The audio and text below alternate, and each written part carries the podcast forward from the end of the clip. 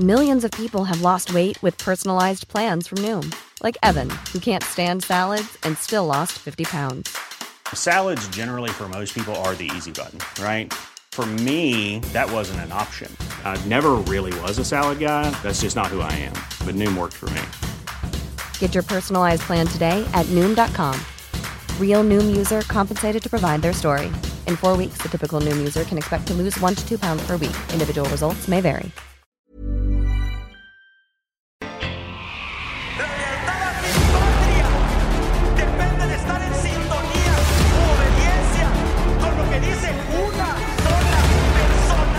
Tengo la moral en alto y vamos hacia adelante y se está logrando una transformación muy importante, trascendente, única, en mucho tiempo. Oh, la mano izquierda que explota por parte de Jackie Nava. Pone en malas condiciones a la Barbie Juárez. ¿No le da vergüenza al presidente López Obrador haberse doblado ante el presidente Trump? El presidente, por cierto, que más ha ofendido y denigrado a los ciudadanos mexicanos. como mujeres este, mexicanas le solicitamos de verdad que nos reciba, que platiquemos. ya estoy platicando con ustedes. Pero queremos un documento firmado y sellado, ¿no? Yo le voy, a ver señor. ¿Usted confía en mí? La verdad yo no confío en nadie. Bueno, pues yo tampoco confío en usted.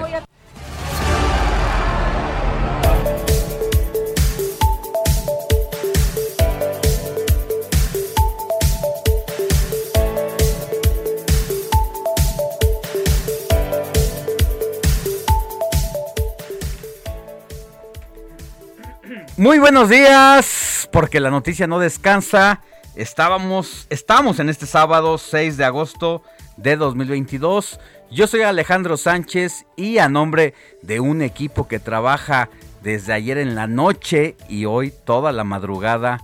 Moni Reyes, muy buenos días. ¿Cómo, ¿Cómo estás? estás? Muy buenos días, Alex, amigos. Robert, ¿qué tal? Pues un gusto que estés de regreso, morenito, puesto. Te, te tengo que decir, pues. Bienvenido, mi querido Ale. Me andaba coneando mi Moni Reyes. bronceado que te ves. Te extrañamos el fin de semana, Hombre, pero muy yo a merecidas. ustedes, muy, gra- muchas gracias. Estos días de descanso, mi querido Alex. Bienvenido.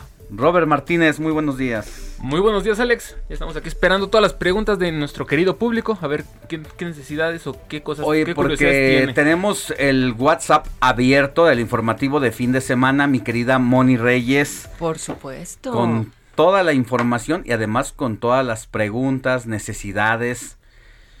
¿Qué Demandas, quieres saber? La gente exigencias. demandas, Ay, exigencias. Robert, ahora con todo, ya se ¿verdad? la Muy bien. Robert. Pues en lo que sea aquí en la Ciudad de México, en el país o en el mundo entero, ¿no, Robert? Sí, claro que sí, aquí estaremos atentos para darles la información. Perfecto, pues ¿cuál es el número de WhatsApp? 5591 635119. De nueva cuenta, 5591 635119. Aquí estamos a sus órdenes. Híjole, es que la información no perdona día, no perdona si es fin de semana, si es santoral, lo que sea. Vamos a tener mucha información en este sábado 6 de agosto de 2022. Ayer fue Día Internacional de... De la chela. ¿Cuál te gusta, Moni? ¿Te gusta oscura? ¿Te gusta clara o te gusta, Me gusta media? Clara. ¿Cómo cuál? Como digo el nombre, ¿Por qué no? pues Victoria. Ah, esa no es clara, ¿Es obscura? Es más oscurita. Ah, pues, ah, No, corona, no. corona. No sabe, no sabe, Moni Mira, no a mí sabe me de la cerveza. sirven en el Moni vaso. sabe, Me la sirven en el vaso. Moni sabe de vinos. Sí, Eso me gusta el vino. Ella es muy, la ella es muy buena Mira, la, la cerveza cuando estoy en el calor, en la Eh, playa, ah, en el digas. norte, ¿no? Robert, Ah, ¿cuál sí, te sí. gusta más? Pues a mí me gusta un poco campechana cuando Ah, pude barril. esa es muy buena. Ay, pero sí sabes. Pero la Pero, clara también es de oye, mis me gusta campechana, de barril clara, obscura, pero al final la que llegue a mi tarro. La que, La que me llegue a mi mesa. Eso Muy sí. bien, Robert. Muy bien. Vámonos con la información.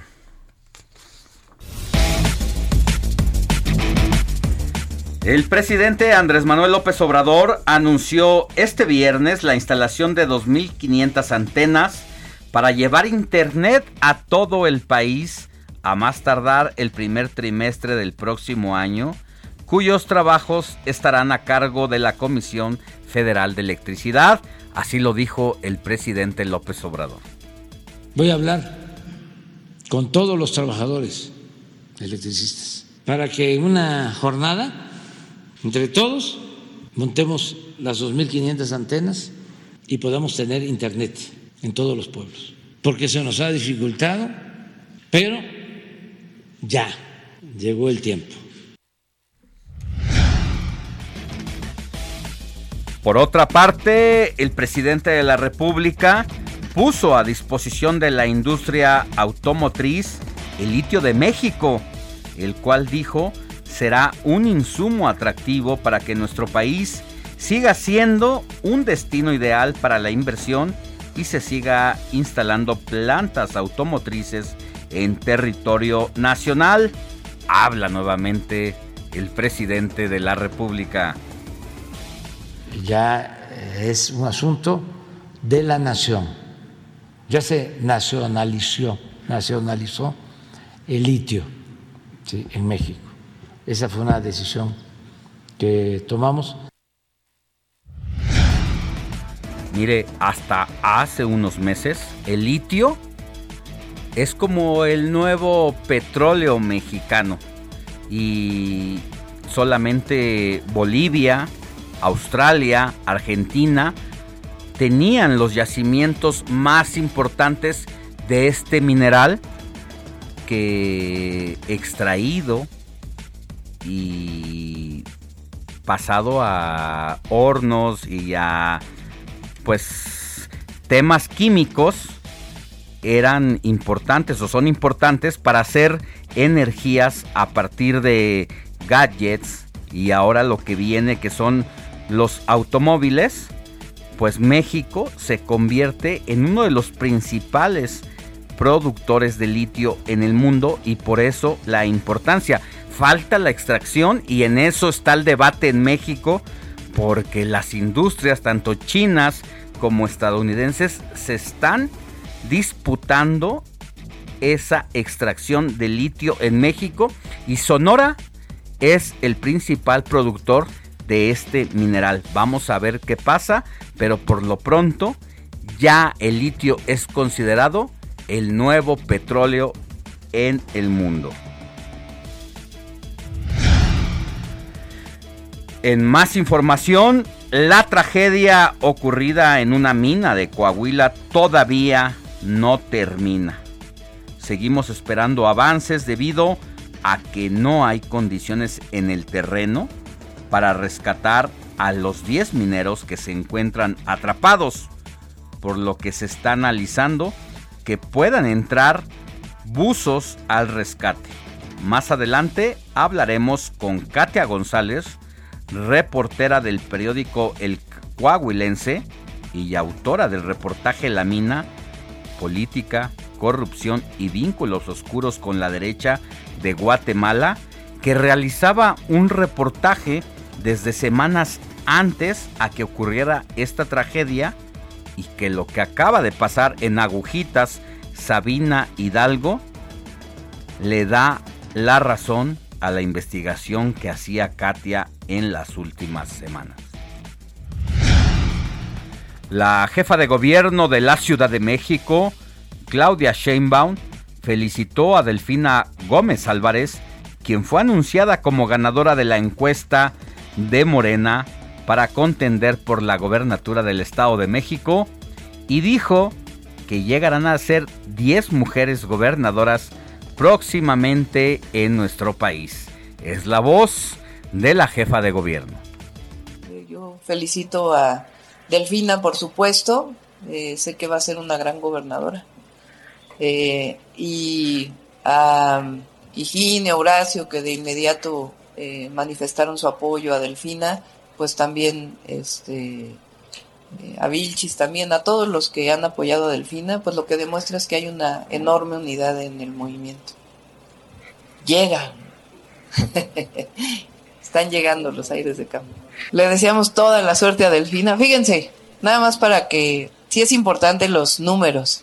Así que, hasta el 2018, solamente había habido en la historia de México, siete gobernadoras, incluidas en ese momento Claudia Pavlovich, que estaba en Sonora, y su servidora en la Ciudad de México. Entonces sí son nueve mujeres de las 32 entidades de la República, es decir, habemos más mujeres gobernando en este momento que las que históricamente había habido, y vamos a ser 10. ¿Cómo ves, Moni Reyes? Vamos a ser 10 mujeres las gobernadoras en la historia del país. ¿Qué te parece ese dato? Bueno, me gusta mucho la frase. Está interesante, pero Además- precisamente Además, es de tu género. es de mi género, claro, por eso está interesante. Fíjate, desde 1810 que se independizó México de ser colonia española, ¿cuántos años han pasado? 1810 a 2022.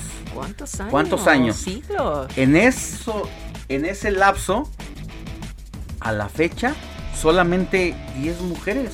Fíjate nada más. Más de 100 Sistema años. patriarcal. Oh, Totalmente. Así que lo que ganen las mujeres no tendríamos que festejarlo, tendría que ser algo natural. Y tendría que ser constante, ¿no? En el diario vivir. Ya lo dijiste. Pero a estas alturas, ya eh, que llegue una mujer en este momento, no debería ser motivo de festejo, pero sí de reconocimiento ahora. Así que hay que seguir, hay que seguir venciendo ese sistema patriarcal. Y además machista. Este es un país de hombres. Desafortunadamente. también, ajá. Aunque la mayoría somos mujeres. Imagínate. los Fíjate, que acabas de decir son los eso. hombres. El INEGI dice que del 100% de los seres humanos que vivimos en México son más mujeres que hombres. Entonces, Ah. por naturaleza, Deberíamos- deberían ser, pues por lo menos 50-50, Equitativo. Pero no es así. Pero a lo largo de la historia. nos retrata de quiénes somos y me incluyo. Y me doy mis golpes de pecho.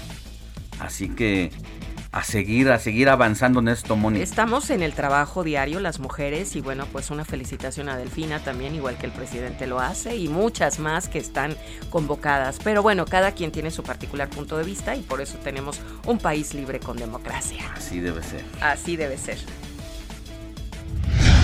El presidente de la Fundación por el Rescate y Recuperación del Paisaje Urbano, Jorge Carlos Negrete, reveló que en la Ciudad de México se estima que hay 2.500 anuncios espectaculares en azoteas, de los cuales hasta un 80% podría ser ilegal. Y claro, el sismo o el terremoto de 2017 nos reveló esta situación de lo que habla Jorge Carlos Negrete, porque hay anuncios con armatostes arriba de las azoteas de los edificios que no tienen permiso y que los edificios que lo soportan no deberían estar ahí porque son fuera de la ley. Ese es todo un tema del que estaremos hablando y que muchos colapsar- colapsaron, incluyendo uno de la colonia obrera, donde había trabajadoras de la industria costurera. Y ante la crisis económica, las familias mexicanas y empresarios se las ingenian para abastecer a los más pobres y sobrevivir a la carestía. Por un lado, empresarios elaboran tortillas falsas y en el norte del país los cocodrilos se están cazando para consumo humano. Moni Reyes, ¿has comido cocodrilo? No. Tuve unos zapatos de cocodrilo, pero no he comido Moni, cocodrilo. No, no es cierto, yo no Moni. los tuve, los tuvo mi papá. Ah, en algún papá. momento de su vida, cuando era momento, pero joven. ya ahora ya no, No, ya no por- los no, no, no, no, no, no, nunca. Robert, Jamás. ¿has comido cocodrilo? No, jamás. Yo sí. ¿En serio? Hace no mucho, hace no mucho, hace, hace poco. ¿Y qué tal? Es como una carne de pollo, como una pechuga cocida, pero chiclosa. Chiclosa, chiclosa. ¿Y sabes qué? Además, es considerado como un platillo gourmet. DVD. El asunto aquí y la relevancia de este caso es que ante la crisis económica, padres de familia en el norte del país e incluso en el occidente donde los cocodrilos de repente se asoman a las zonas Deambulan urbanas, ahora los vean ya no como miedo, sino como una oportunidad para cazarlos y llevar carne a las familias. Esa es una situación de la que vamos a hablar más adelante y precisamente para conservar sobre el incremento en los precios de los productos, de la carestía y no se diga en la tortilla y otros elementos de la canasta básica, vamos a hablar con Pedro Tello, analista económico, que nos hace ver la economía como si fueran peras y manzanas. Sí, muy bien lo explica, me encanta. Y en información de los estados, el gobierno de San Luis Potosí informó que se están monitoreando tres casos sospechosos de viruela del mono. Mientras tanto, en Yucatán, la Secretaría de Salud Estatal confirmó que ya son seis casos confirmados de esta enfermedad en la entidad, tras reportarse cuatro nuevos contagios en las últimas horas. Y en información internacional, Taiwán denunció que buques y aviones militares chinos volvieron a traspasar la línea media del estrecho de Formosa en un posible ataque simulado. Esto como una nueva maniobra militar en represalia por la visita a la isla de la presidenta del Congreso estadounidense, Nancy Pelosi. Es decir, por si nos faltaran conflictos internacionales. Acabamos de cumplir cinco meses y medio de la invasión de Ucrania, de, de Rusia a Ucrania, y que hemos tenido altas consecuencias en nuestra mesa, en nuestro bolsillo, a la hora de ir a cargar la gasolina. Ahora, después de eso, Taiwán, y va a ver lo que acaba de pasar ayer entre las fuerzas palestinas contra los israelitas. Eso es todo otro tema que le vamos a dar a conocer aquí en el informativo de fin de semana.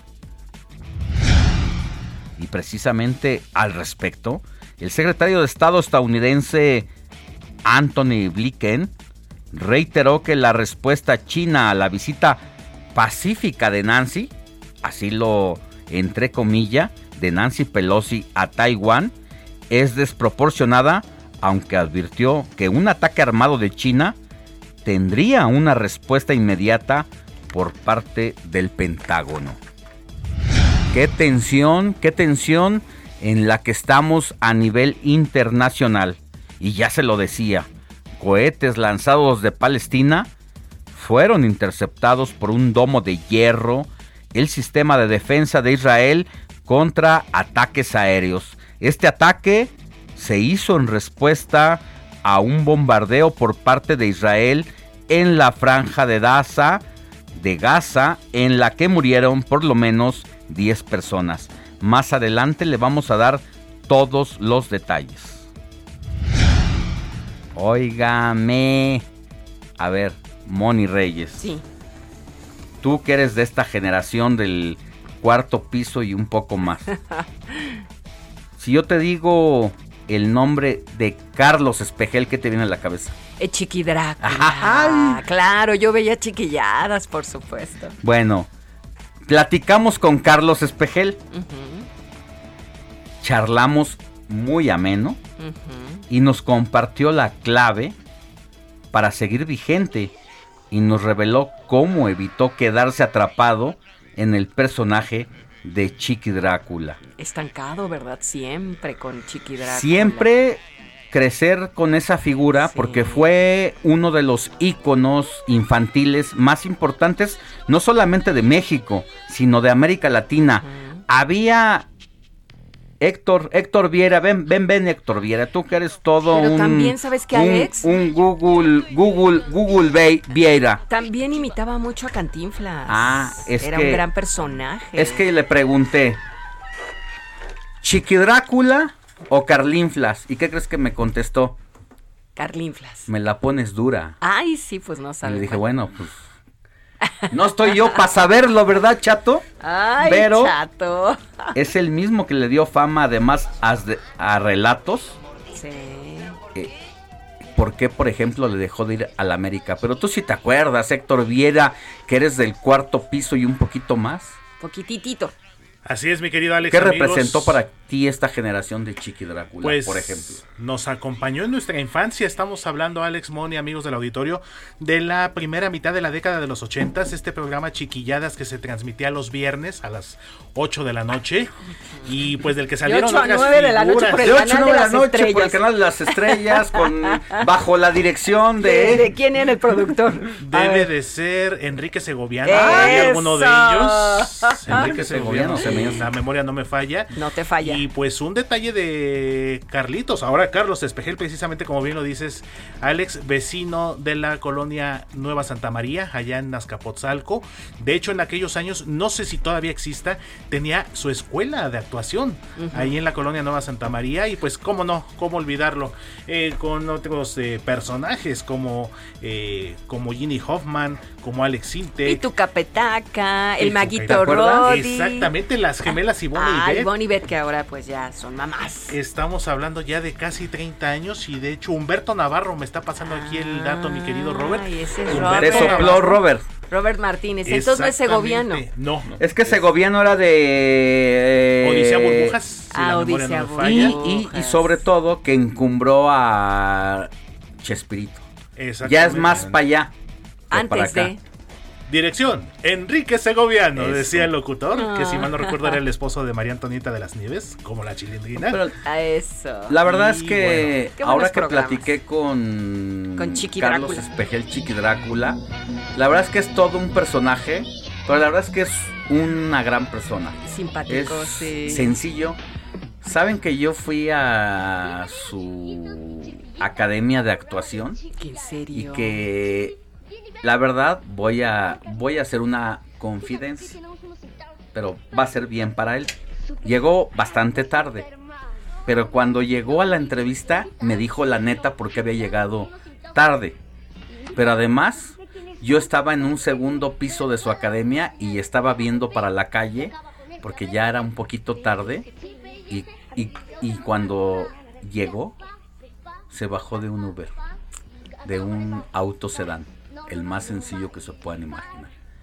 Y cuando el chofer se dio cuenta que era Carlos Espejel, se quedó así como, ah, e- es Chiqui Drácula.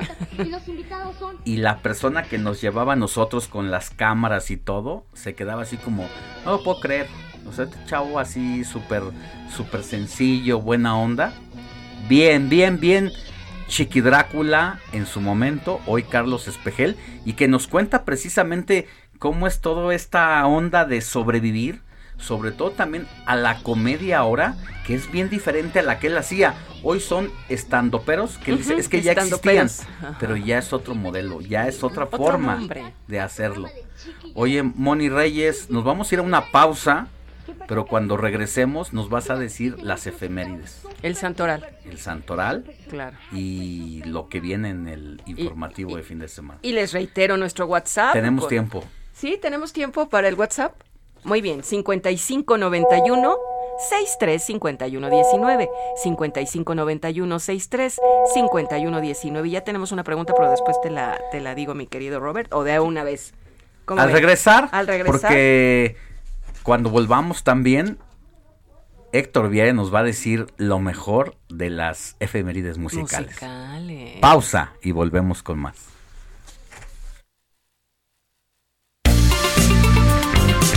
La noticia no descansa. Usted necesita estar bien informado también el fin de semana. Esto es Informativo El Heraldo Fin de Semana. Regresamos.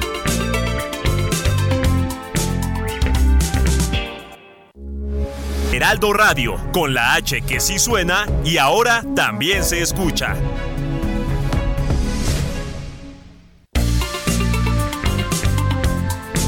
Siga en sintonía con la noticia. Alejandro Sánchez y el informativo Heraldo fin de semana. Continuamos.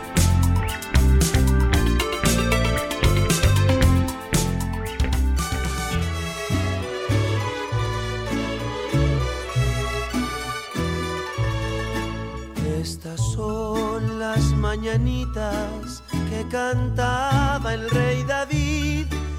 A las muchachas bonitas se las cantamos aquí. Despierta, mi bien, despierta. Mira que ya amaneció. Ya los pajarillos cantan, la luna ya se metió. 7 de la mañana con 31 minutos, hora del centro del país. Ya estamos de regreso en el informativo de fin de semana y es momento de ir con Moni Reyes a su sección que nos dice a quién tenemos que ir a correr a abrazar, mi querida Moni Reyes. Oh, por Dios, pues a mí denme un abrazo todos aquí ¿Ya es tu, ya presentes. es tu santo? No.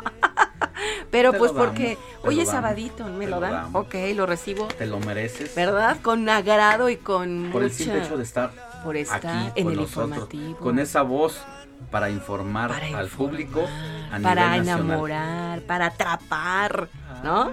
Qué bonito se oye. bueno, Se la pues sabe la me la Moni. sé de todas Se la las sabe, Mi querida Moni es sabe. una maestra de la radio, mi querida Moni. y Ay, tenemos pues ese 30 honor. años. ¿Y, del cuántos años no nos has acompañado? eh, Claro, aquí y en otros lados. por en supuesto, en la frecuencias. frecuencia radiofónica, ¿no? Entonces aquí estamos con mucho gusto acompañando en este momento a Alex Sánchez. Pues de quién es santo hoy? Venga, Moni. de dos santas que honran hoy 6 de agosto. Según el Santoral Católico, hoy es día de Claudia y María Francisca. Y bueno, pues les voy a comentar quién fue Claudia. Claudia fue una dama de clase alta que vivía en Roma, por lo que también recibió el nombre de Santa Claudia de Roma. San Pablo la menciona en su segunda carta a Timoteo y una leyenda posterior afirma que podría haber sido la hija del rey Caractaco y que después podría haber, dado a luz a San Lino, que fue un papa. Bueno, por su parte, la Beata María Francisca se convirtió en superiora en el año 1885 y desde entonces trabajó con personas en riesgo de exclusión y de pobreza. Fundó el Instituto de las Hermanas Terciarias Capuchinas para luego trasladarse a Latinoamérica para dar asistencia a los pobres. A pesar de su procedencia italiana, al pasar tantos años en Uruguay, se le considera la primera monja beatificada del país latinoamericano. Así es que si ustedes llevan por nombre Claudia, felicidades, o María Francisca, así completo, ¿eh? María Francisca. Fu- muchas felicidades. ¿Conocen a alguien que se llame Claudia? Yo sí, mi vecina. ¿Claudio no cuenta? Claudio también. Ah, bueno, entonces sí. No, pero Sí. Claudia, yo creo que todos tenemos a Un una. Claudia Uy, sí. en la familia. Tengo una prima, una vecina. Es más, hasta quien fue mi rentera se llamaba Claudia. Fíjate nada más, mi ¿Quién querido fue tu qué? Mi rentera, Tu casera. mi casera. Ah. Exacto, tú sí sabes. Muy bien. Y yo aprovecho precisamente que comentan eh, Claudia, una querida colega y amiga Claudia Ballesteros, ex compañera de hecho de aquí de la Periodista, Media ¿no? Group.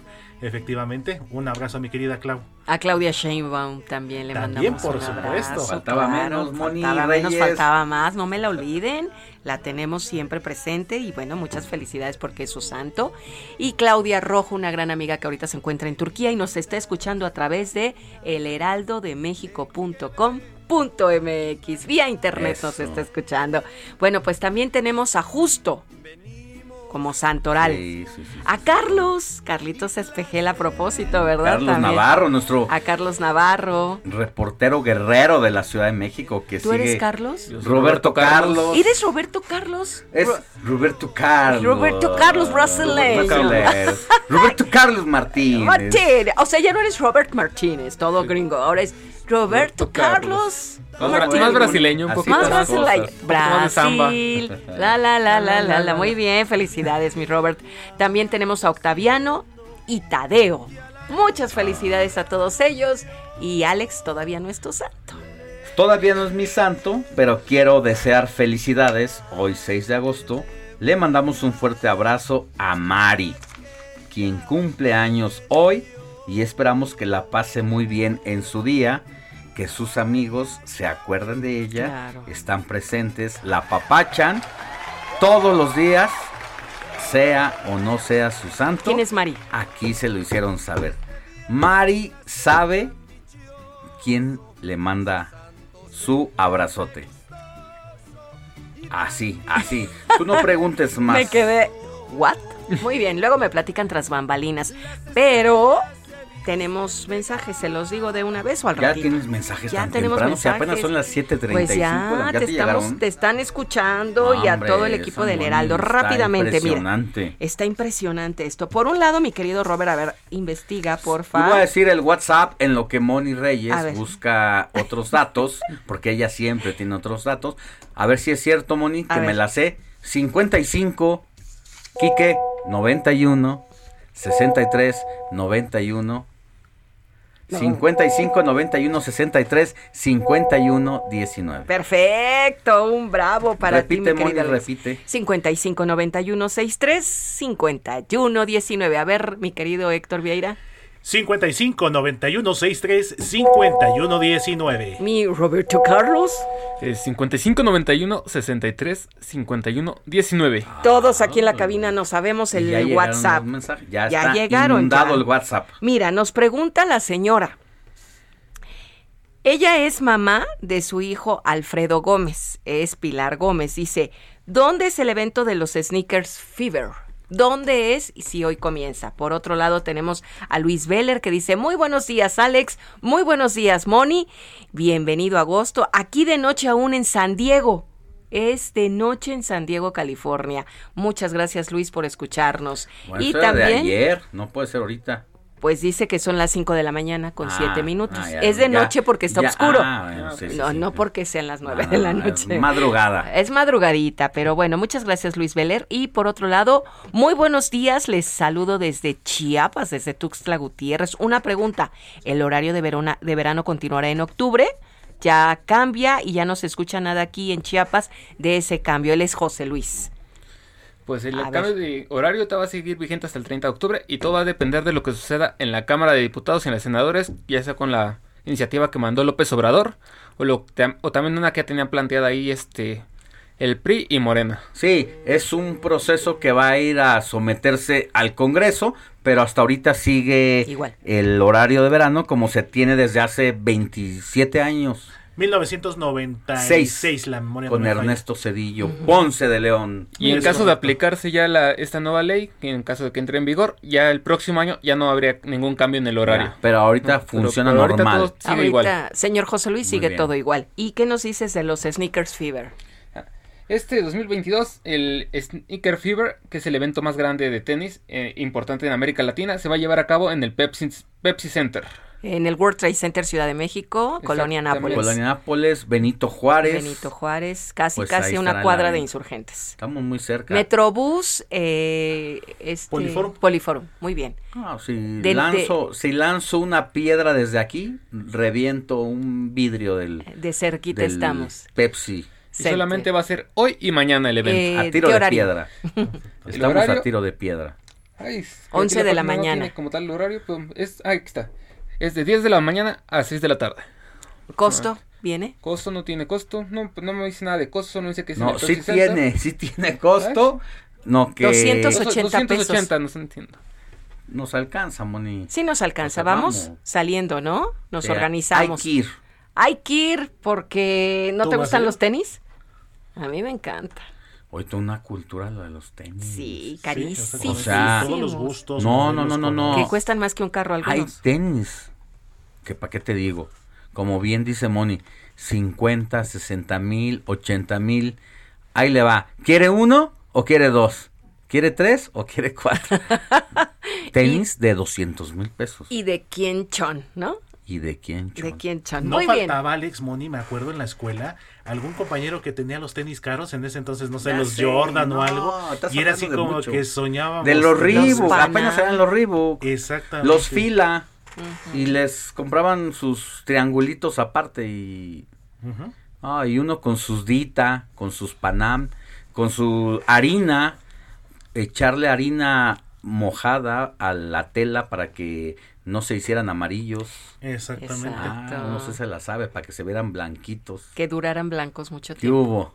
¿Qué tal, eh? De hecho, mis primeros tenis, por ejemplo, de fútbol, fueron unos, los del señor José Antonio García, los del Los Atlante, Garcis, los los García, Garcis. con la firma con la firma estampada de Diego Armando Maradona. Eran así como y luego que, ya, de- no, ya eran, ya eran grandes. ya Yo eran tuve grandes. unos de la zapatería Canadá.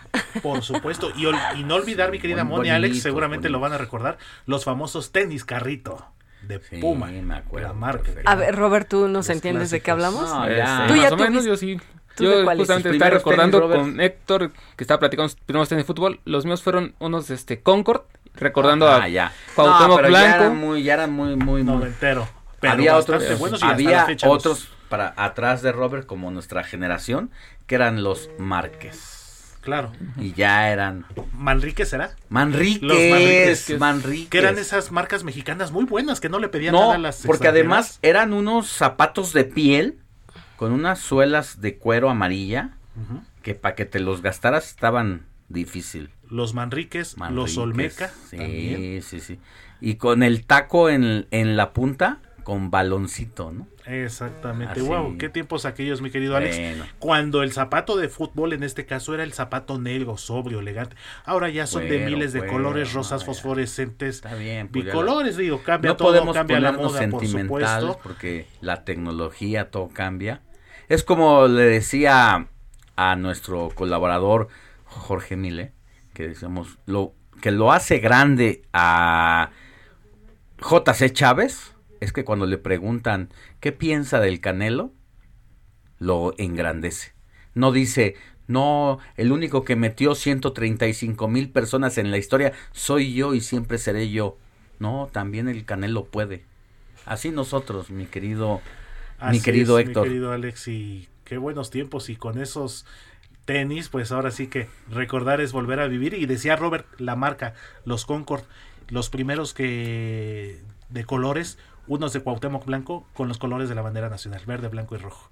Nada más, para que nos demos una idea. Y cómo fue evolucionando el calzado y la, la moda en general. Así es, pero mi querida Moni ya tiene más información. Fíjate que ahorita nos está escribiendo el doctor Antonio Ruiz, él es otorrinolaringólogo, dice que va Otorrinolaringólogo. otorrinolaringólogo con especialidad en nariz y garganta, nos está diciendo que nos viene escuchando por el, el carro porque En ya va a consulta y que no olvidemos que hoy es el Día Mundial de Condorito, que él es fan de Condorito, nuestro Plop. Otorrinola- Plop. otorrinolaringólogo nos está diciendo eso y que por favor sigamos platicando de efemérides, efemérides Ah, musicales decimos, que sean más setenteras. Él quiere Tienes, algo tú tienes setentero. información siempre, Y- mi querido y- y- Héctor. A ver, bueno, espérame, sácate que, la de que te manda muchos saludos a Robert, Ma- Roberto Carlos, a, a Mónica Reyes, a Alex Sánchez, a Héctor Vieira y nos escucha todos los sábados antes de llegar a su consultorio que está aquí en Las Lomas.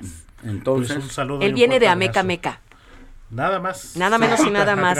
Nuestro doctor Antonio Ruiz dice a saludos a poniente". todos. prácticamente y le mandamos un fuerte abrazo y bueno vamos a ir preparando una selección musical setentera y pues el día de Condorito precisamente uno de los cómics latinoamericanos más eh, reconocidos de todos los tiempos chileno y hoy es día de Condorito porque fue precisamente el 6 de agosto de 1949 cuando el historietista chileno René Rodolfo Ríos mejor conocido como Pepo publicó por primera vez su máxima creación precisamente Condorito que empezó como una pequeña historieta, como un pequeño cartón de hecho y que fue tal su éxito que terminó por convertirse en una publicación propia. Se trata este personaje muy entrañable, muy querido, es un ave de esta especie, un cóndor, Ajá. el ave, la mascota nacional de, de Chile, precisamente con cuerpo de humano, y que vive en una ciudad ficticia llamada Pelotilegüe. Esta ciudad eh, ficticia en la que Condorito empieza como ladrón, se empieza robando unas gallinas, al final se arrepiente, por querer recomponer, las devuelve, pero lo detiene la policía y de ahí surgen un sinfín de historias y de aventuras con Condorito y sus amigos y que bueno, a lo largo de ya más de 60 años pues nos ha acompañado y en México fue publicada por muchos años la editorial Pero- pionera de los cómics, la editorial. Pero además se personificó a Condorito en México. Hubo un personaje, Guillermo de Alvarado, De Alvarado, Condorito.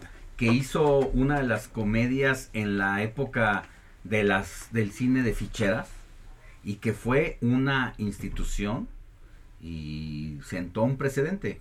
Para muchos conservadores del cine, pues será una gran crítica la aparición de Guillermo de Alvarado Condorito. En Para los que son pragmáticos y entienden el momento y la situación, pues fue toda una institución. Así es, mi querido Alex, don Guillermo de Alvarado Condorito ya fallecido, que incursionó también en la televisión mexicana ya en los últimos años de su carrera, eh, fue partícipe constante y siempre era el villano, junto con otro actor, eh, Puck Miranda, si la memoria no me falla, en la serie de Las aventuras de Capulina, donde el héroe, además de Capulina, por supuesto, era el luchador Tinieblas y Tinieblas Aluche. y Aluche. Por supuesto. Así que, pues ahí. Yo soy Tinieblas, el defensor de Capulina, decía. No puedo hablar como Aluche, pero si no lo haría.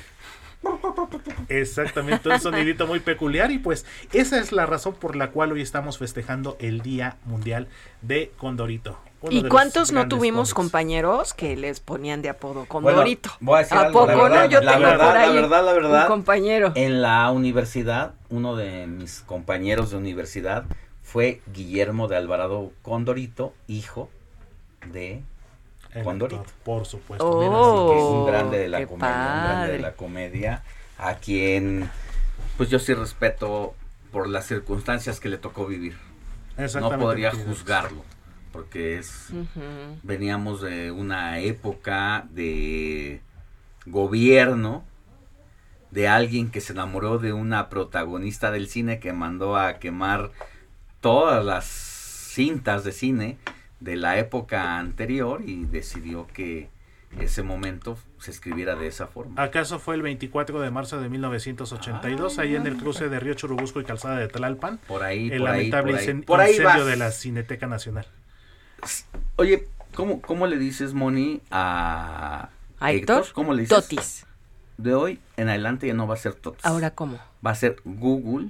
Google Totis. Google Tots. Google. Ah, bienvenido Google O sea, Totis. no, es, es nuestro Alexo. En lugar de Alexa Heraldo Radio es Google Totis. Y mira, ¿Tienes más luego, luego. Moni? Toda la información, A sí. ver. Tenemos a través del WhatsApp ya eh, quienes están comunicando con nosotros, el 5591635119 y desde Querétaro nos pregunta Rosalba. Muy buenos días, saludos. Nos encanta Querétaro y queremos saber, Alex, quién es Mari. Porque tú hablaste de Mari, que Mari, que saludos y que esto, que el otro. Bueno, Mari. es Rosalba quien nos pregunta. Por otro lado, nos eh, dicen esto, mi querido Robert y Alex. Hola, muy buenos días. Les pido su ayuda para la poda severa de seis árboles plantados frente a los números 215, 219 y 220 de la calle Virginia en la colonia Nativitas de la alcaldía Benito Juárez, entre Eje, Ser- eh, Eje 6 Sur y calle Lago.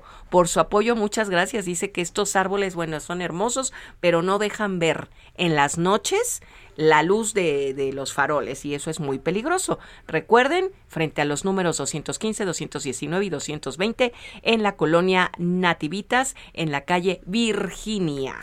Ya, pues ahí están las denuncias y Mari, que ¿Quién es Mari, eh? es un colaborador, es una amiga de un colaborador nuestro.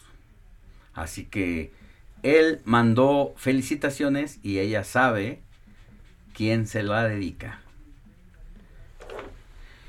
¿Sí? pues si se trata de dedicar, pues yo le dedico a mi amiga Adriana Rangel, que hoy es su, su cumpleaños. ¿De dónde es? ese Cancún, Quintana Roo. Le dedico pues también este mensaje hermoso de las mañanitas. Gracias, gracias.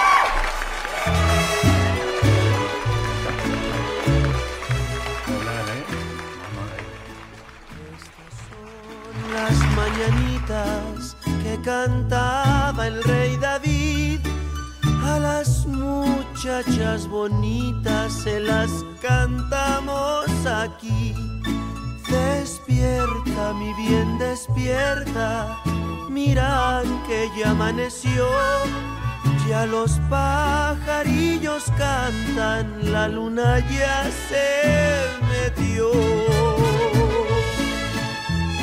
Qué linda está la mañana en que ve Y felicidades a todos los que nos están sintonizando esta mañana a través del Heraldo Radio. Y como les decíamos, si están en su casa, bueno, el heraldodemexico.com.mx, ahí está la clave. También, mi querido Alex, por iHeartRadio nos pueden escuchar y eso está padrísimo. todo el mundo? A todo el mundo y en nuestra app Tuning también y en Alexa Radio.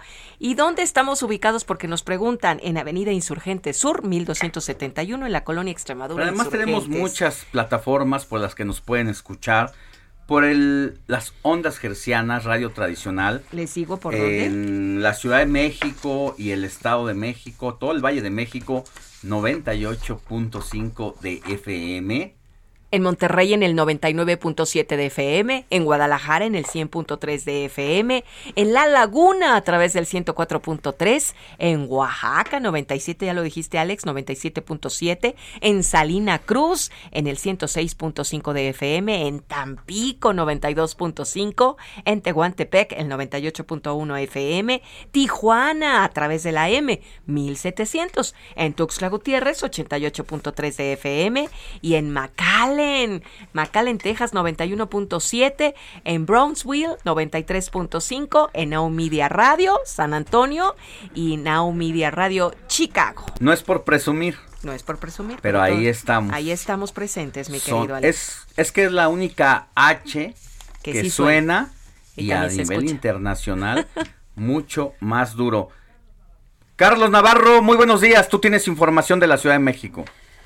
Buenos días, compañeros. Les saludo con gusto a ustedes al auditorio. Les comento que con un avance del 85% en el proyecto Metro Energía, para finales de septiembre de este año, la subestación de alta tensión Buen Tono estará lista y operando. La jefa de gobierno, Claudia Sheinbaum, aseguró que con la implementación de este proyecto que trabaja la CFE y el Metro, el servicio para los usuarios va a mejorar.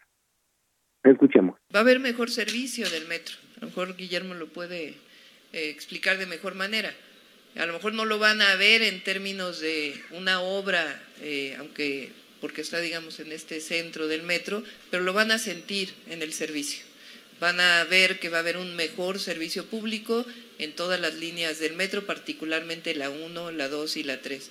Esto significa que va a poder ir más rápido, que va a tener menos fallas, en fin, todo lo que significa un mejor suministro de energía eléctrica. El metro eh, es, esencialmente funciona con electricidad. Entonces, tener un mejor suministro significa un mejor servicio. Con estos trabajos, la subestación será la más moderna y más grande del país, a través de una inversión de 4.500 millones de pesos, abasteciendo energía principalmente a las líneas 1, 2 y 3 del metro. Comentarles que la capacidad de dicha instalación sería suficiente para abastecer de fluido eléctrico a ciudades de tamaño medio como Jalapa, Veracruz, Celaya, Guanajuato, Villahermosa, Tabasco. Recordemos que fue hace más de año y medio cuando hubo este incendio justamente un sábado en la estación Buen Tono y a raíz de esto se decidió cambiar y ajustar para implementar esta nueva estación que será la más moderna y la más grande del país. Compañeros, esa es la información que les tengo. Muchas gracias, mi querido Charlie. Te escuchamos más adelante. Hasta luego, buenos días. Buenos días. Muy bien. Moni Reyes. El informativo fin de semana también está en Twitter. Síguenos en arroba fin de semana HMX.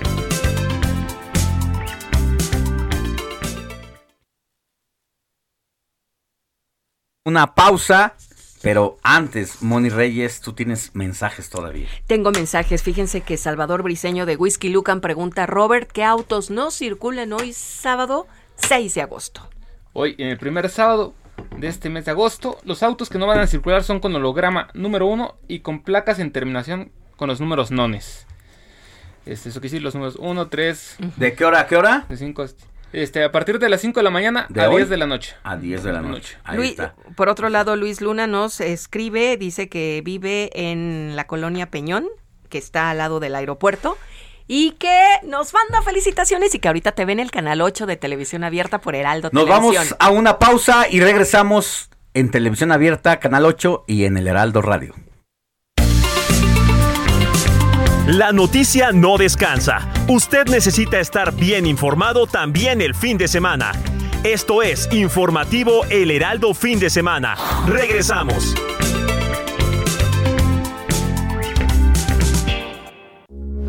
Heraldo Radio, con la H que sí suena y ahora también se escucha. no quedarse atrapado en el personaje de Chiqui Drácula. Ya me pasó del mundo de la televisión, del mundo de los conciertos que hacemos con chiquilladas o teatros de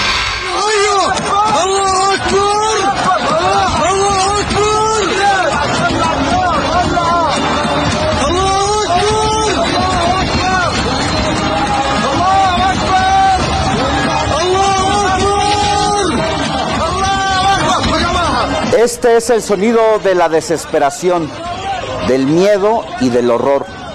Son cohetes lanzados desde Palestina que fueron interceptados por el domo de hierro, el sistema de defensa de Israel contra ataques aéreos. Este ataque se hizo en respuesta a un bombardeo por parte de Israel en la franja de Gaza, en la que murieron por lo menos 10 personas, entre ellos una niña de 5 años y el líder de la yihad islámica, además de causar daño en otras 55 personas.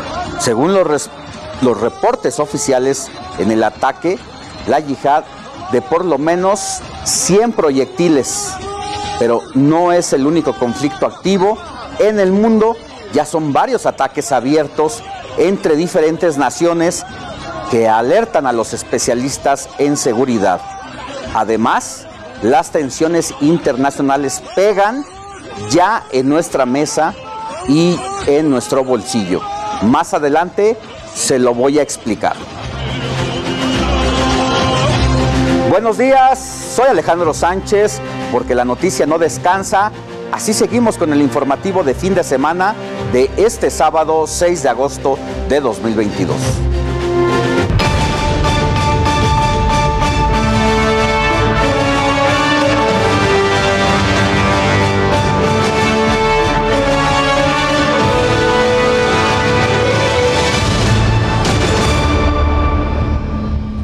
Estamos viviendo crisis y tensión mundial. Se libran varias batallas internacionales que encienden los focos rojos en la guerra. Quienes también están en conflicto son los chinos y estadounidenses. Pekín, por ejemplo, suspendió la cooperación con Washington en diversos ámbitos clave, incluyendo el clima y la defensa. Esto en represalia a la visita de Taiwán de la presidenta de la Cámara de Representantes de Estados Unidos, Nancy Pelosi. Desde la visita de la funcionaria a Taiwán, China ya atacó con misiles militares a Taiwán, acciones calificadas como necesarias. La tensión en esta parte del mundo se elevó una vez que se supo que barcos y aviones del ejército chino entraron en aguas territoriales de Taiwán donde el intercambio de fuego no cesa, es en Ucrania. Ya se cumplieron, ¿sabe cuántos días? 163, es decir, cinco meses y medio. Y es que las Fuerzas Armadas de ese país mataron a la teniente coronel Olga Kachira en un ataque con misil, con lo que se convirtió en la primera mujer oficial del ejército ruso en morir en la guerra. Olga Kachura también conocida como la Dama de la Muerte, cobró notoriedad por presumir lo mucho que disfrutaba matando ucranianos.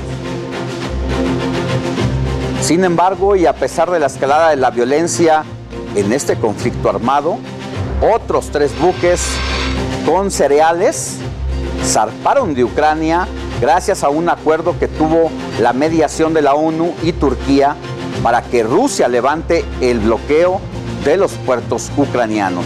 La partida de estos tres navíos cargados con más de 57 mil toneladas de maíz son parte de la apertura de negociaciones para una tregua entre Rusia y Ucrania.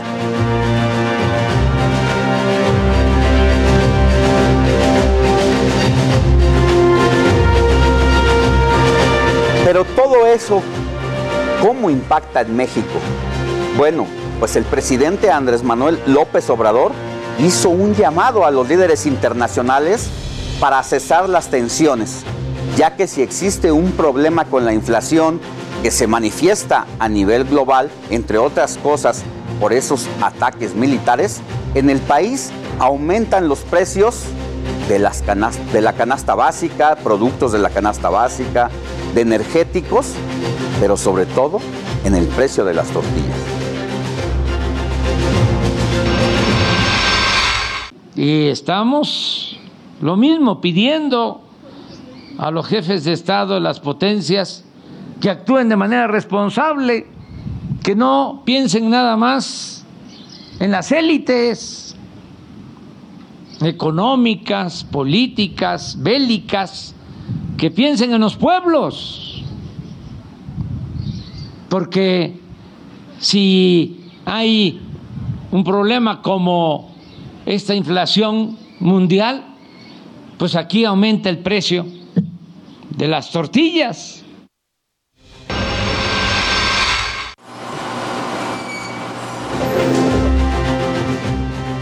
Y no es para menos, el reclamo del presidente es porque el costo de la tortilla se ha disparado en diversos estados del país. Este producto clave en la base de la alimentación de la mayoría de los mexicanos, la tortilla, registra un incremento del precio del 11% al menos o más en lo que va del año. Durante enero, por ejemplo, el costo del promedio del kilo de tortilla en México era de 18.71 pesos. Y ahora este producto se vende en 20.84 pesos por kilogramo. Y para conversar en el precio de la tortilla y otros productos en México, precisamente a consecuencia de este contexto internacional y nacional que estamos viviendo, agradezco la presencia de Pedro Tello, analista económico, que nos explica, como pocos con peras y manzanas, todas estas repercusiones que pasan en el mundo y en el país. Pedro, qué gran gusto tenerlo aquí con nosotros. Muchas gracias. Es un placer, Alejandro. Gracias por la oportunidad de conversar con ustedes. ¿Cómo podemos entender de entrada los incrementos en el precio de los productos básicos cuando vamos al mercado? Fíjate que pocas veces la humanidad ha vivido episodios generalizados de inflación como el que estamos viviendo en este momento. Por ejemplo, como hace 20 años. En el, a principios de los años 70, cuando se forma la Organización de Países Exportadores de Petróleo y deciden elevar el precio internacional del hidrocarburo, se desata entonces una oleada inflacionaria que le pegó a todo el mundo. De entonces a la fecha, Alejandro, no se había vivido un momento de inflación tan importante. Y México en este 2022 tiene una carestía que no había conocido prácticamente dos generaciones enteras de mexicanos. Esto nos coloca frente a una situación inédita y frente a la obligación de hacer todos lo que tenemos que hacer para comenzar a combatir el aumento en los precios que afecta fundamentalmente a las familias de menores ingresos. Pedro, de lo que nos está hablando antes respecto al presente, estamos hablando de sociedades completamente involucradas en su propia pertenencia y sobrevivencia. Hoy estamos hablando de una globalización donde los países están interconectados y eso cambia las reglas del juego. Sí, por supuesto. No deja de ser interesante, Alejandro, que en los años 70 fue un producto, el petróleo, el que disparó la inflación.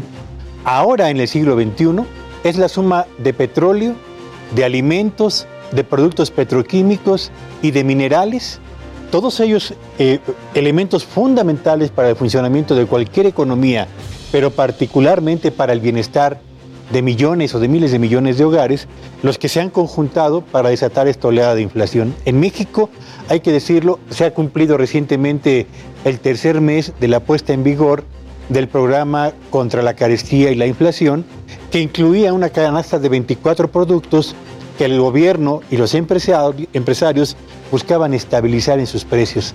Yo diría que a tres meses de la puesta en vigor de ese paquete, de ese programa, la verdad es que los resultados se quedan muy por debajo de las expectativas que se generaron. ¿Qué situación la que nos toca vivir a los mexicanos, precisamente por este contexto que nos está ofreciendo, pero además el contexto nacional propio de nuestro sistema político.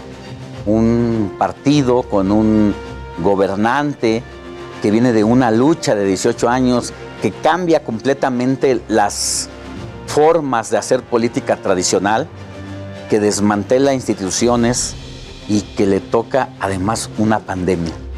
Sí, por supuesto. A ver, yo diría que estuviera quien estuviera en el poder en México hoy, no importa el partido de procedencia, el contexto económico nacional y el ambiente internacional seguiría siendo exactamente el mismo.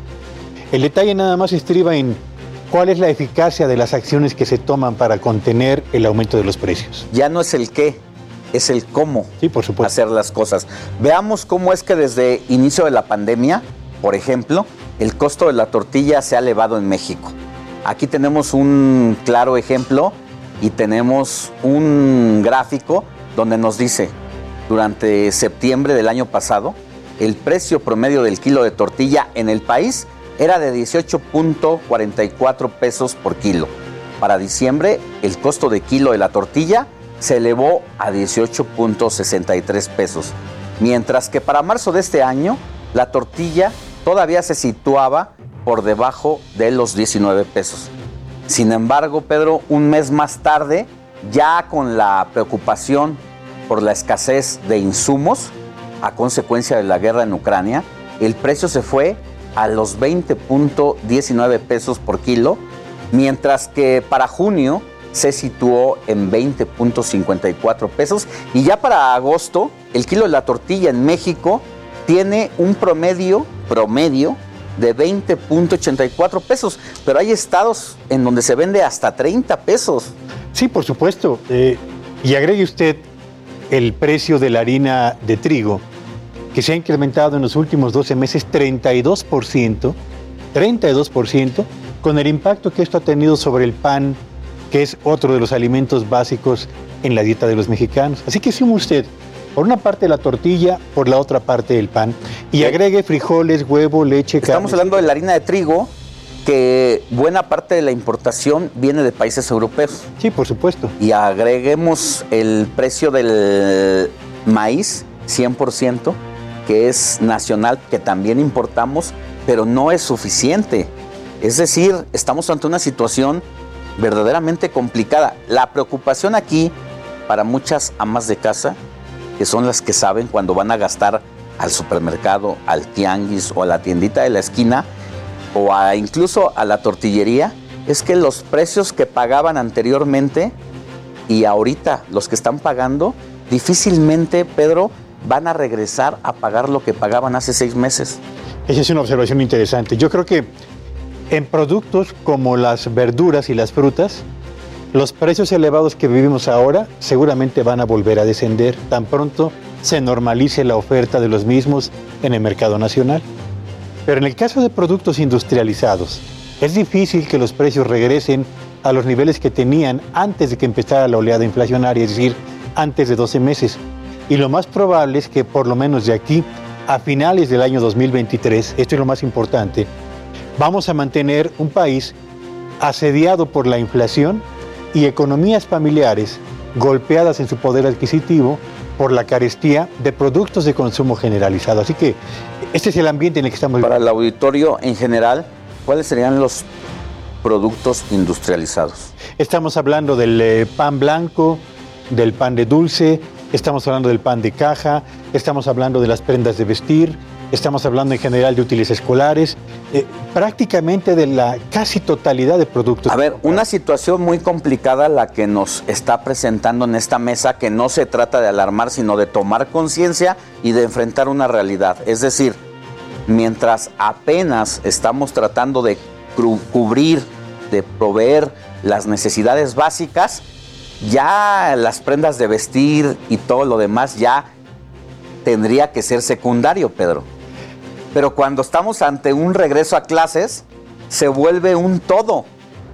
¿Y cómo, cómo hacerle? Porque además estamos a la vuelta de la esquina del regreso a clases. Ahora las familias van a enfrentar el golpe a su poder adquisitivo de los gastos asociados al regreso a clases.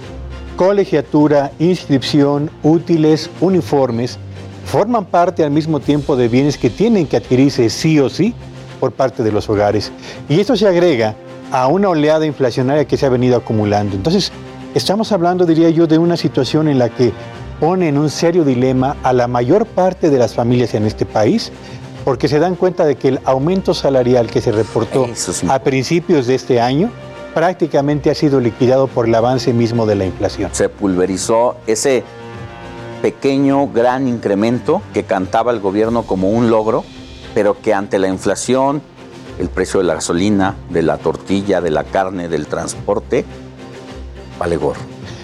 Para ponerlo en números, 67 de cada 100 mexicanos que hoy trabajan tienen ingresos que oscilan entre un salario mínimo y dos salarios mínimos, es decir, entre 5.100 y 10.300 pesos. A ellos, a quienes se les incrementó en un 22% el, eh, salario a partir de este 2022, prácticamente la inflación ha liquidado el aumento en el poder de compra que obtuvieron con el incremento salarial y difícilmente van a poder adquirir la canasta de bienes que se requiere en un hogar para atender las necesidades mínimas de los integrantes del núcleo familiar. Ahora, vamos a poner la realidad en su justa dimensión. Teníamos dos años y medio de pandemia de COVID-19. Pocas familias pudieron salir a darse un respiro.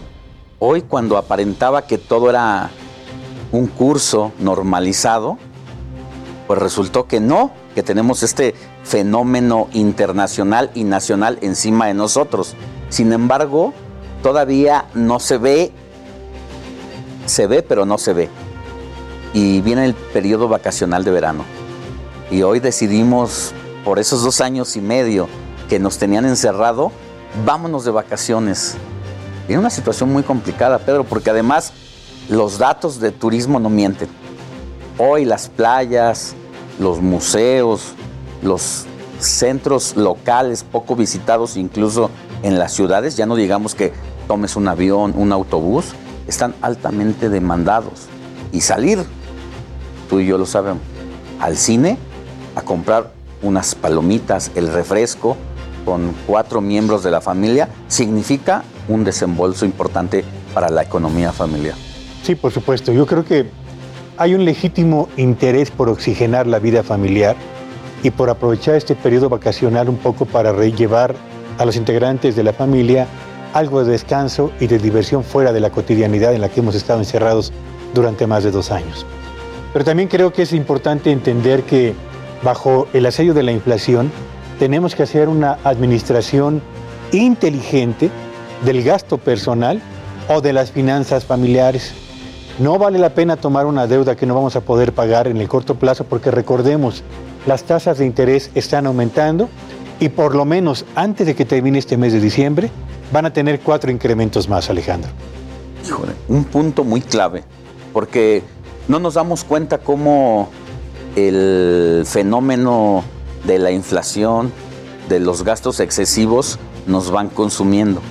Quienes tienen la posibilidad de tener una tarjeta de crédito, pues dicen, ay, no me alcanzó esta quincena, pero saco la tarjeta. La tarjeta no es para comprar lo que no tenemos, es para administrar el gasto que tenemos. ¿Qué pasa cuando nos vamos yendo con la tarjeta y vienen los intereses en una época como esta? Pues evidentemente que va aumentando la incapacidad de personas para pagar en tiempo y forma los intereses y el capital de, lo, de los recursos que han utilizado. Y solamente para tener una idea, en los primeros cinco meses de este 2022, Alejandro, el uso de la tarjeta de crédito para realizar compras en Internet se ha incrementado más del 10% en comparación con el mismo periodo del año anterior. Quiero suponer que hay una cultura financiera para el uso y el aprovechamiento correcto de las tarjetas de crédito y no el uso de la tarjeta de crédito como una extensión del salario, lo que no ocurre, porque finalmente si es esto último lo que estamos viviendo, ya. estamos frente a una situación potencialmente peligrosa para las finanzas personales. ¿Cómo administras lo que obtienes, no lo que no tienes, no? En otras palabras. Así es. Pero en esta situación y en este contexto que nos maneja Pedro, una de las consecuencias, por ejemplo, del incremento en los precios de la tortilla en el país es que diversos establecimientos elaboran ahora productos pirata, los cuales ponen incluso en riesgo la salud de los consumidores, ya que están hechos de ingredientes no aptos o poco salubres. Revisemos que están hechas, de qué están hechas las tortillas piratas, por ejemplo. ¿Qué pasa en esas circunstancias? Es decir, tengo dos consideraciones porque he tenido dos versiones. Hay quien dice que las tortillas piratas se, hacen, y se elaboran a base de la remolacha del, del olote. Pero otras versiones dicen, no, no, no se pueden elaborar a base del olote. Se elaboran a base de las sobras de todas las, eh, de todas las tortillerías que luego llegan a un punto y es ahí donde ocurre lo insalubre.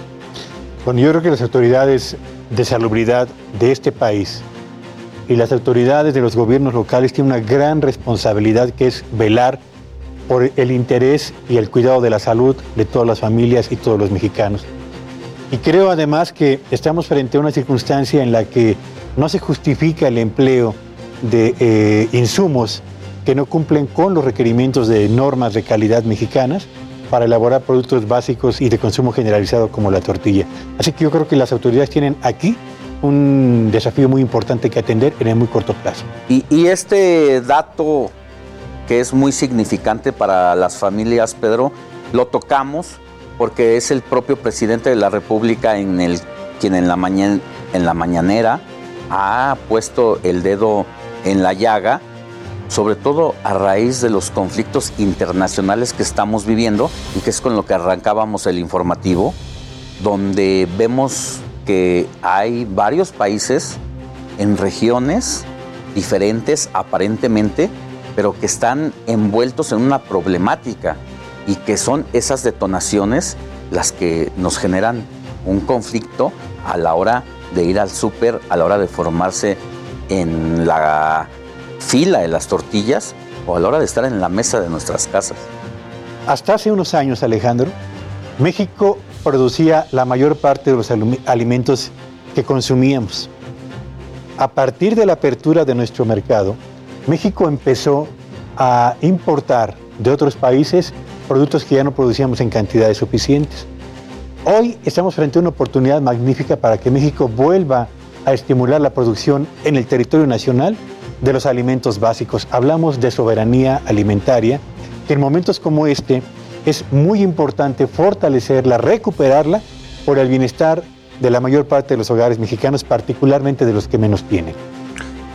Pedro Tello, pues la verdad es que siempre es un gusto tenerlo aquí porque los conocimientos de economía para aterrizarlos siempre son bien agradecidos en la casa con las amas de casa que van al mercado, con los padres de familia que se la rifan todos los días y que nos está dando las conclusiones de cómo tener cuidado para esos momentos. Muchas gracias por haber estado con nosotros. Gracias por el favor de la invitación y muy buenos días a todos. Y mire, ahora bien, un dato extra. ¿Cómo identificamos las tortillas piratas, por ejemplo? Tienen mal olor, aunque esto se puede disminuir con un elevado uso de cal. Otro factor a considerar es que son de color blanco. Las originales de maíz son de color crema, se agrietan y se rompen.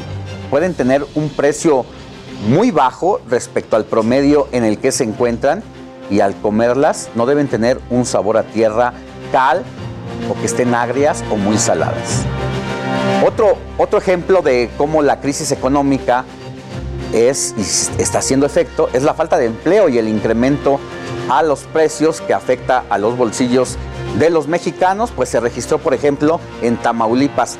Y escuche esto, y es que ante la gran cantidad de cocodrilos que hay en la zona del sur del estado, hizo que la gente decidiera alimentarse de estos ejemplares. Así como lo oye, algunos ciudadanos de regiones marginadas ven en estos ejemplares una opción de alimento, pero no solo eso, también aprovechan la piel y grasa de los cocodrilos. Vámonos a una pausa y volvemos con más información.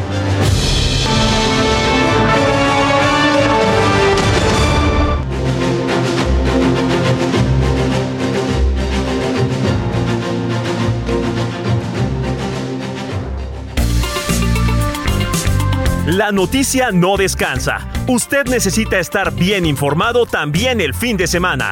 Esto es Informativo El Heraldo Fin de Semana. Regresamos.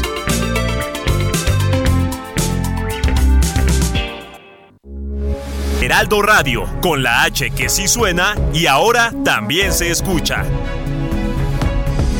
Sabemos lo que es, las horas que han pasado, pero todavía tenemos fe en que ojalá y Dios quiera y estén vivos. Por eso, mientras más rápido saquen el agua, es más rápido, la- o sea, la esperanza que nosotros tenemos, ¿verdad? De que salgan El vivos. tiempo es oro, las personas que están ahí son personas, son nuestra familia.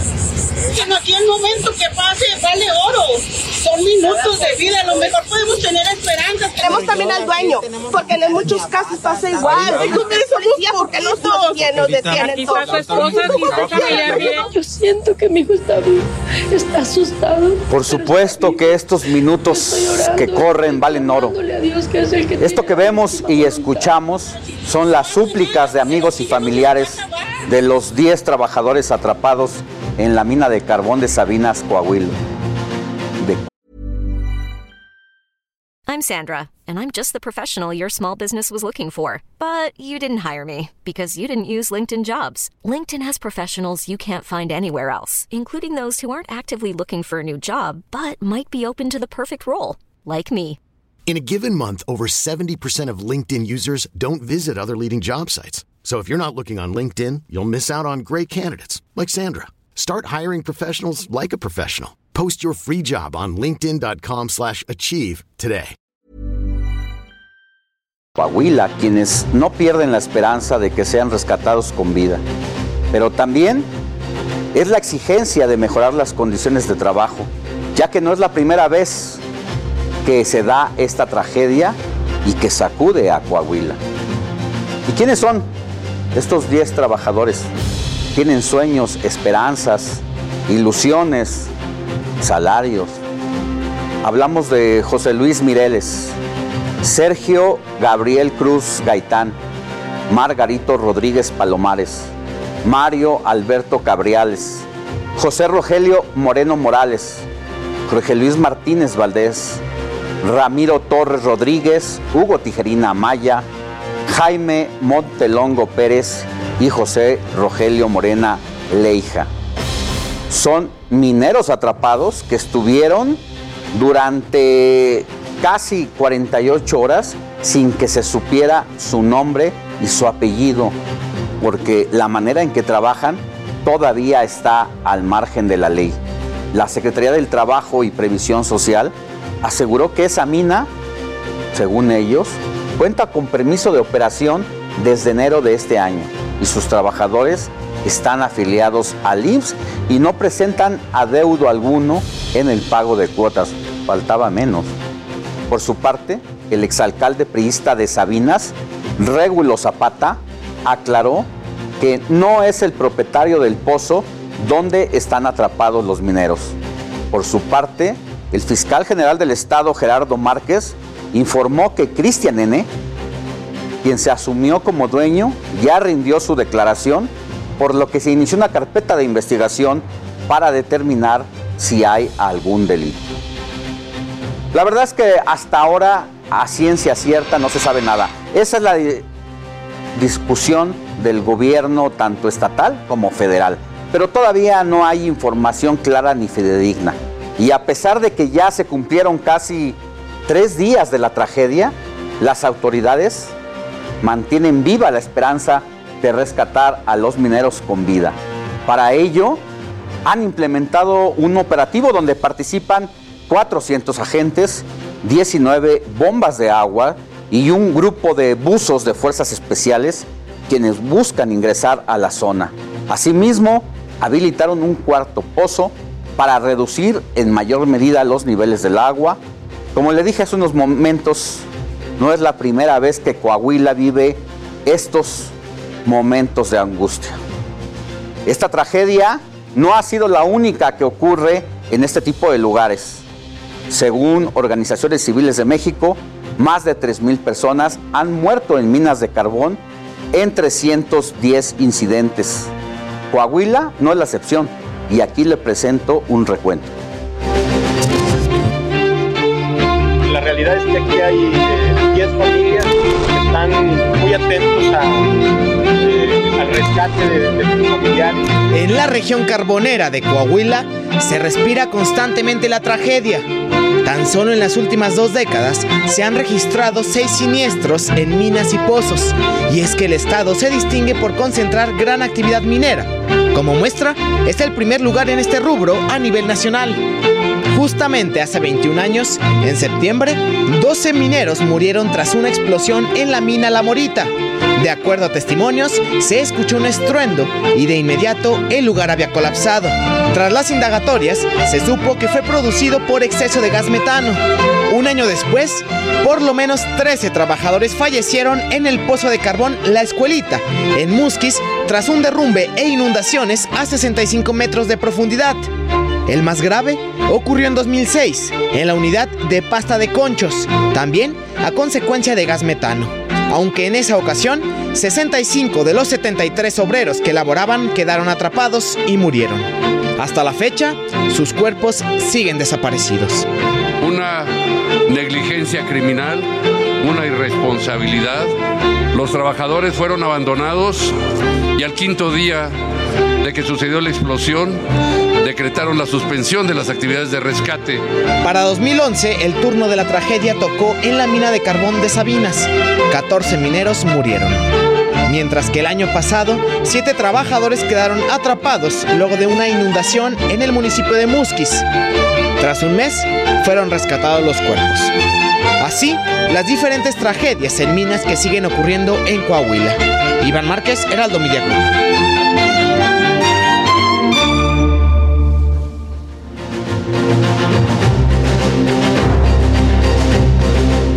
Y es que parece que no hemos aprendido nada. Apenas en el 2005 estábamos viviendo una de las situaciones más complicadas allá en Coahuila, al quedar atrapados 65 mineros en pasta de conchos. Había irregularidades, había malos tratos, había malos salarios, había explotación. Bueno, todo eso parece repetirse. Y para hablar del tema, saludo en la línea a Katia González, reportera del Coahuilense y autora del reportaje La Mina, Política, Corrupción y Vínculos Oscuros con la Derecha de Guatemala. Katia, muy buenos días, es un gusto saludarte. Venías, venías trabajando en un tema y desafortunadamente que tengamos que saludarnos por esta situación. Pero tú venías trabajando en este tema antes de que ocurriera esta tragedia. Cuéntanos, cuéntale al auditorio cómo empezaste a abordar este tema y por qué antes de los 10 mineros atrapados en este pozo, por favor. Buenos días Alejandro, un gusto estar aquí y pues sí, yo también lamento mucho que sean estas circunstancias y con este tema. Eh, te comento que en, el medio, nuestro medio, en el Coahuilense, nosotros hace aproximadamente dos semanas sacamos un reportaje que precisamente se llama Carbón Guinda y estaba enfocado a políticos morenistas que están en, en Coahuila y que de hecho aspiran a, a grandes puestos en Coahuila, en donde ellos eh, pues obtuvieron concesiones con la CFE por carbón y pues de, no cumplen con las, las verificaciones necesarias o con eh, las- los trabajos necesarios para poder abastecer de manera eh, pues bien a, a- la CFE, a las plantas eh, que están ubicadas en Nava, Coahuila. Eh, nosotros pues ya, ya contábamos con una base de datos. Eh, yo hace unas dos semanas llego y le digo a, mi jefe, al director, digo, oye, ¿sabes qué? Pues la CFE trae un desastre con, con estas concesiones, están haciendo compras pues de manera ilegal de carbón para abastecer a estas, a estas plantas termoeléctricas ubicadas en Nava. Y entonces nosotros empezamos a recabar datos, empezamos a investigar y cuando sucede esto el miércoles, pues nosotros ya teníamos un poquito de- del tema ya abordado. Entonces fue un poquito más fácil eh, pues empezar a, a ver A entender esta situación, cuéntanos cuáles son las ligas que venías eh, dándole rastro a estas, a estas, a estos pozos, a estas minas, que hay que aclararlo. No es carbón para el anafre ni para el asado. Es carbón para producir energía que se le vende a la Comisión Federal de Electricidad y que parece que detrás de eso, Katia, hay un gran negocio. Así es. eh, nosotros estábamos siguiendo el hilo de los políticos que estaban involucrados en, en, esta región, en esta área que es la minería de carbón, que es una de las áreas más fuertes en Coahuila y pues en especial en la región carbonífera de, del estado. Eh, nosotros tratábamos de ubicar a los políticos que de una u de otra manera estaban involucrados en este tema. Entonces, eh, cuando nos llega la información este miércoles de, del accidente, pues vemos entre rumores quiénes eran, eh, pues en aparente, los involucrados y nosotros tuvimos la oportunidad de poder confirmarlo en base a lo que ya teníamos. Es así como damos con los nombres de estas familias que están involucradas en, eh, pues en este accidente. Katia, no es chisme ni es rumor. ¿Pudieron documentar los nombres a base de qué? Eh, te comento, llevo a cabo dos reportajes que están basados prácticamente en una sola investigación. Es un, es un hilito que fuimos estirando yo junto con el equipo y están involucradas dos familias de Tamaulipas y de Nuevo León que se vienen a encontrar aquí en Sabinas, en Coahuila. Estas familias, eh, bueno, uno, uno de, de, estas personas eh, eh, tiene mineras que están ahorita laborando, todavía están activas en, pues en esta área, en Sabinas. Entonces, nosotros empezamos a investigar a partir de esto, de que ya teníamos las, las empresas señaladas y ya teníamos los nombres. perdón. Y bueno, ya teníamos los nombres y empezamos a estirar el delito. Y entonces esa noche del miércoles más tarde se presenta precisamente el hijo de una de estas personas. Estas familias son las García Luna de Acuña y García Luna Acuña, perdón, de Tamaulipas y la Zapata Morales en Nuevo León y se vienen a encontrar aquí en Sabinas en una empresa que se llama El Pinabete. Es una minera que estaba encargada de los trabajos en esta zona, en las Conchitas, en donde se deriva luego este accidente. Estas familias pues pueden ser propietarias, pueden ser dueñas, como cualquier persona que tenga aspiraciones y deseos y proyección de hacer negocio. Pero dices que están al margen de la ley. ¿Por qué están al margen de la ley?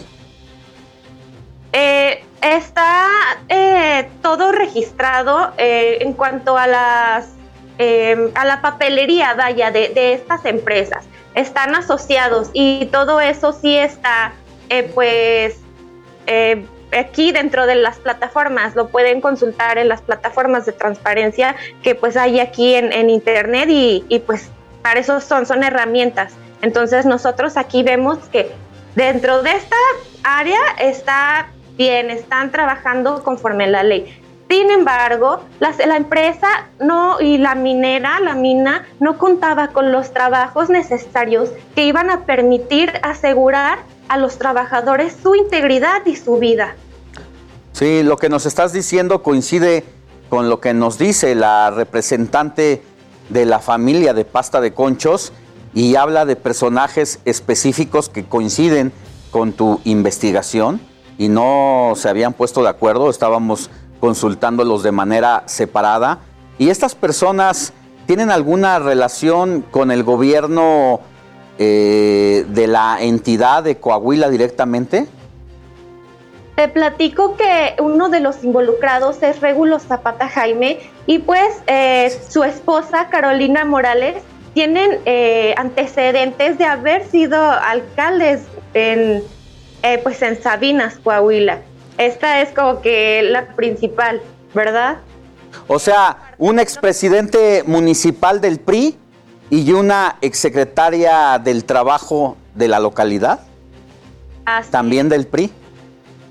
Sí, tienen antecedentes de haber estado al mando de, de esta ciudad, de haber sido alcaldía, estado en la alcaldía, perdón, de esta ciudad y haber trabajado dentro del gabinete, dentro del gobierno. Katia, yo sé que tú eres periodista, que no eres eh, ministerio público, no eres fiscal, ni mucho menos. Y también sé que en este momento la gran atención que se debe centrar es en el rescate de los cuerpos. Pero paralelamente hay que ir desmenuzando y hay que ir arrojando luz en torno a esto que tú estás poniendo en la mesa. ¿Por dónde tenemos que empezar para ir conectando los hilos de lo que parece pues un contubernio ilegal de acciones de explotación del carbón allá en Coahuila? Eh, pues nosotros, te cuento, y como ya contábamos con esta base de datos, fue un poquito más fácil estirarle el hilito y ir viendo las relaciones de estas familias que son eh, pues las encargadas de, la explotación de esta mina. Entonces, eh, yo creo que, es necesario pues contar con, la papelería que, que, que garantice o que enseñe quiénes están detrás de esto, porque en un inicio no se conocían los, los responsables, no había responsables, el IMSS no quiso decirlo, eh, las autoridades se lo guardaron e incluso el presidente Andrés Manuel López Obrador dijo ahorita es importante los rescates, pero pues luego hay tiempo para investigar y como tú dices es algo súper importante porque tenemos que tener en cuenta y en la mira quiénes están detrás de, todo esto. Eh, tú lo decías hace unos momentos, es increíble que después de todo el historial de accidentes que hay en Coahuila y en especial en esta zona eh, carbonífera, pues no se haya aprendido nada. Hace unos años en Pasta de Conchos perdimos a muchos, muchos mineros, alrededor de 60 mineros, y pues hoy nuevamente en otras circunstancias se vuelve a presentar una situación similar a esta. ¿Por qué dices que este vínculo alcanza a la derecha de Guatemala? Ah, te comento, eh, dentro de la investigación eh, vemos que, pues están eh, involucrados o, de alguna manera aliados en esta empresa que se llama el Finabete, pero haciendo uso de las herramientas de Internet encontramos, y googleando los nombres, encontramos una investigación que publicó un diario eh, salvadoreño en donde se llevaba a cabo una investigación del, al actual presidente de Guatemala. Entonces, eh, pues este presidente estaba siendo investigado por un financiamiento ilícito de su, pues de su campaña y de su partido derechista, eh, se llama Vamos. Dentro de esta investigación, la Fiscalía de Corrupción de, del Estado derivó un allanamiento a Giorgio Bruni, que es el exsecretario privado del presidente, y encuentran en su casa un documento en donde aparecían las firmas de Regulo Zapata Morales y Luis Rafael García Luna, que son pertenecientes a estas familias que te, que te nombro. Y en este documento se describía eh, cómo iba a estar financiado de manera ilegal la campaña de, de este presidente y, pues a cambio de obras, de que les iban a dar eh, obras públicas en el gobierno. Entonces, pues esto también es parte de, lo que logramos investigar. Eh, actualmente ya no, no existe, hasta el día de hoy no existe una, un seguimiento a esta investigación, sin embargo vamos a seguir eh, buscando nosotros. Katia González, pues muchas gracias por toda la información que nos pones sobre la mesa, pero sobre todo que le pones a las autoridades federales y estatales que si realmente quieren investigar, deberían entrarle por ahí, entre otra información que ellos saben que existen, que existe y que tienen, y estaremos muy pendientes. Cuídate mucho y gracias por tu valentía para seguir haciendo este trabajo, porque además ustedes ya lo veían venir.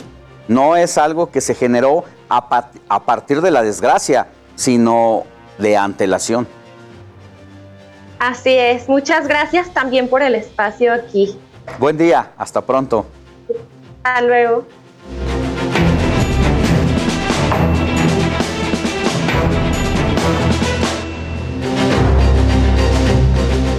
Vámonos a otra información. En Morelos estuvo a punto de ocurrir otra tragedia luego de que explotó al interior de la fábrica de cartuchos y, municiones de Industrias Tecnos de Cuernavaca. El estallido dejó seis personas heridas. Ahora pasamos a Querétaro porque un grupo de sujetos armados detuvieron un tráiler de carga y obligaron a bajarse de la unidad al conductor y su acompañante para luego adueñarse del transporte y huir con rumbo a la Ciudad de México. Al momento se desconoce el, paradero de las víctimas y así como el tráiler. Hablando de la violencia, en el municipio de Rayón, San Luis Potosí, se registró un enfrentamiento entre elementos de la Guardia Civil y un grupo delictivo que dejó 13 personas muertas y dos detenidas. Entre las víctimas se encontraban tres mujeres. Mientras que en Celaya, Guanajuato, anoche se registró un ataque armado dentro de un bar clandestino que dejó ocho personas muertas y cinco lesionadas. Autoridades se movilizaron al lugar para dar con los responsables. Sin embargo, como casi siempre, no hay rastro de ellos, ya que se presume huyeron en motocicletas. Y ahí mismo, en Guanajuato, por algo es una de las ciudades más violentas del país, el gobernador Diego Sinué informó que ya tienen datos sobre los asesinos del periodista Ernesto Méndez Pérez, ocurrido en la madrugada del 3 de agosto. Señaló que la Fiscalía General del Estado considera que por lo menos dos personas participaron en el homicidio del reportero de San Luis de la Paz, debido a que se localizaron en la zona del crimen dos tipos de casquillos percutidos. Y una mujer de la tercera edad fue abandonada en cajas en la vía pública de Puebla por razones desconocidas. Se dio a conocer que la familia de la mujer fue quien la abandonó dentro del cartón con cobijas y sin alimento en la colonia Joaquín Colombres. Ahí ocurrió esta situación. Pero gracias a la intervención de ciudadanos ya se encuentra en resguardo del DIF.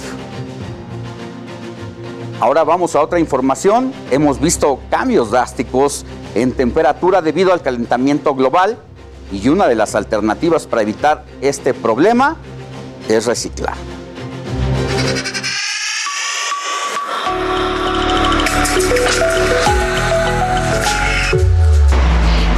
Que hemos llegado al punto en que ya agotamos todos los recursos naturales que estaban disponibles para 2022. Ante esta problemática, el reciclaje representa una alternativa para frenar el daño a los ecosistemas derivado de la explotación de dichos recursos.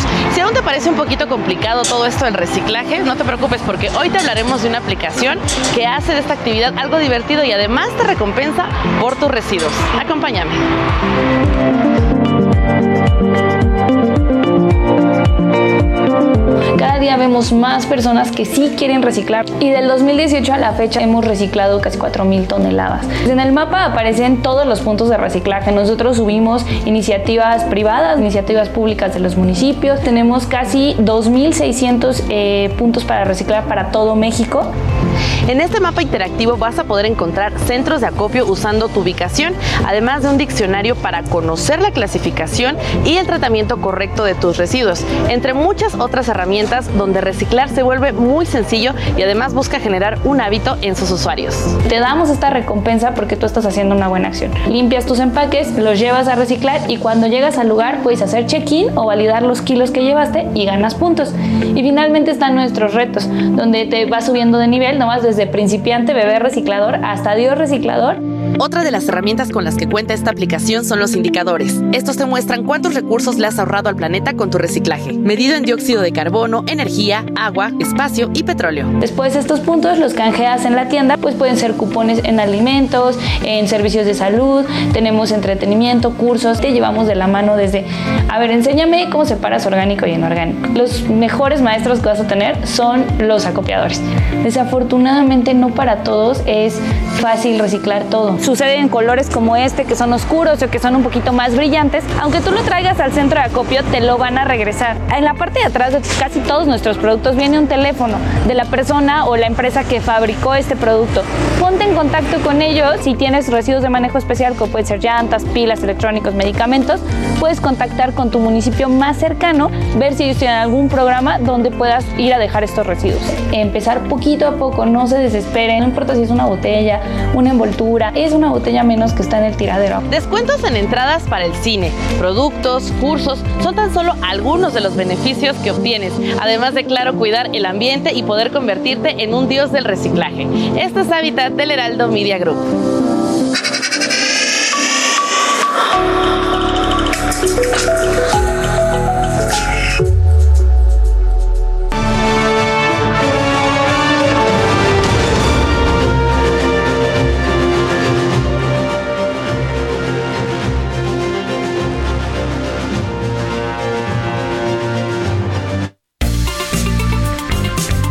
La noticia no descansa. Usted necesita estar bien informado también el fin de semana. Esto es Informativo El Heraldo Fin de Semana. Regresamos.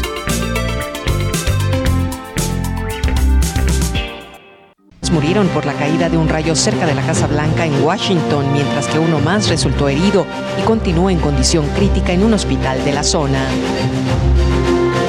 El gobernador de Texas, Greg Abbott, anunció el envío a Nueva York del primer grupo de migrantes indocumentados como los que lleva meses mandando a Washington.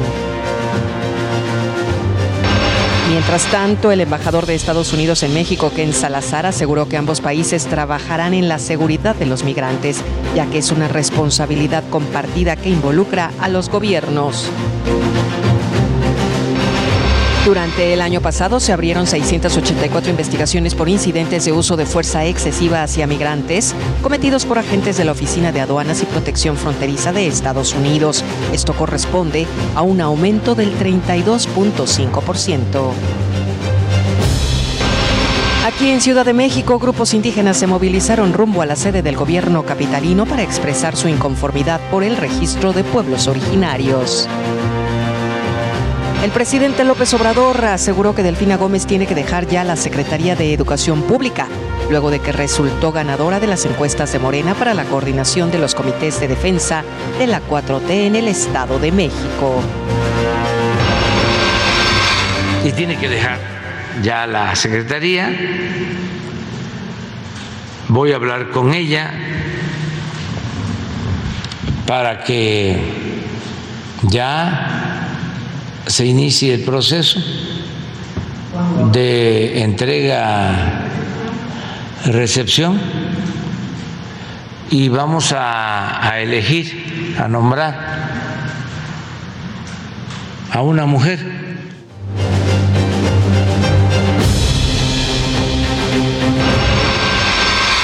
Yo estoy muy emocionada, ¿qué te puedo decir? Las palabras me, ahora sí que no me salen de tanta emoción, pero mil gracias, mil gracias por toda la confianza. Y bueno, pues quedo a las órdenes y seguimos, seguiremos trabajando en conjunto y en equipo. Aquí, que se oiga bien claro. Bueno, pues es que ya nos encontramos rumbo a las elecciones de 2023, donde el Estado de México y Coahuila van a renovar a sus gobernantes. Ya los partidos empiezan a planear, así como lo está viendo, sus estrategias para buscar el control del Estado. En esta semana, Morena, el PAN y el PRD dieron a conocer cuáles serían sus fichas fuertes para pelear por los votos de los mexiquenses.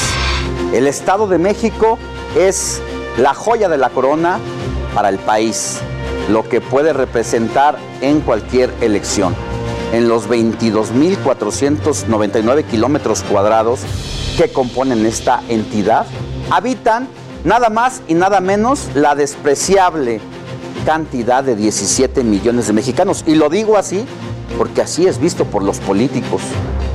De ellos, 12 millones 247 mil votan en esa entidad y suelen representar alrededor del 15% del padrón electoral rumbo a las elecciones de candidato a la presidencia. El resultado de las elecciones de 2017 le dieron el triunfo al priista Alfredo del Mazo Maza con 2 millones 40 mil votos frente a 1.871.542 votos que obtuvo precisamente la morenista Delfina Gómez. Es decir, es la segunda vez que Delfina busca el poder después de haber sido derrotada frente al político priista en funciones. Y en tercer lugar, en el año de 2017, quedó Juan Cepeda, quien entonces era candidato del PRD con 1.084.571. Hoy Juan Cepeda ya no está en el PRD, está en Movimiento Ciudadano. En cuarto lugar entonces de 2017 quedó Josefina Vázquez Mota por Acción Nacional con 682.520 votos. Durante la semana se dio a conocer que la secretaria de Educación Pública, Delfina Gómez, va a ser la candidata de Morena a la gubernatura para el próximo año.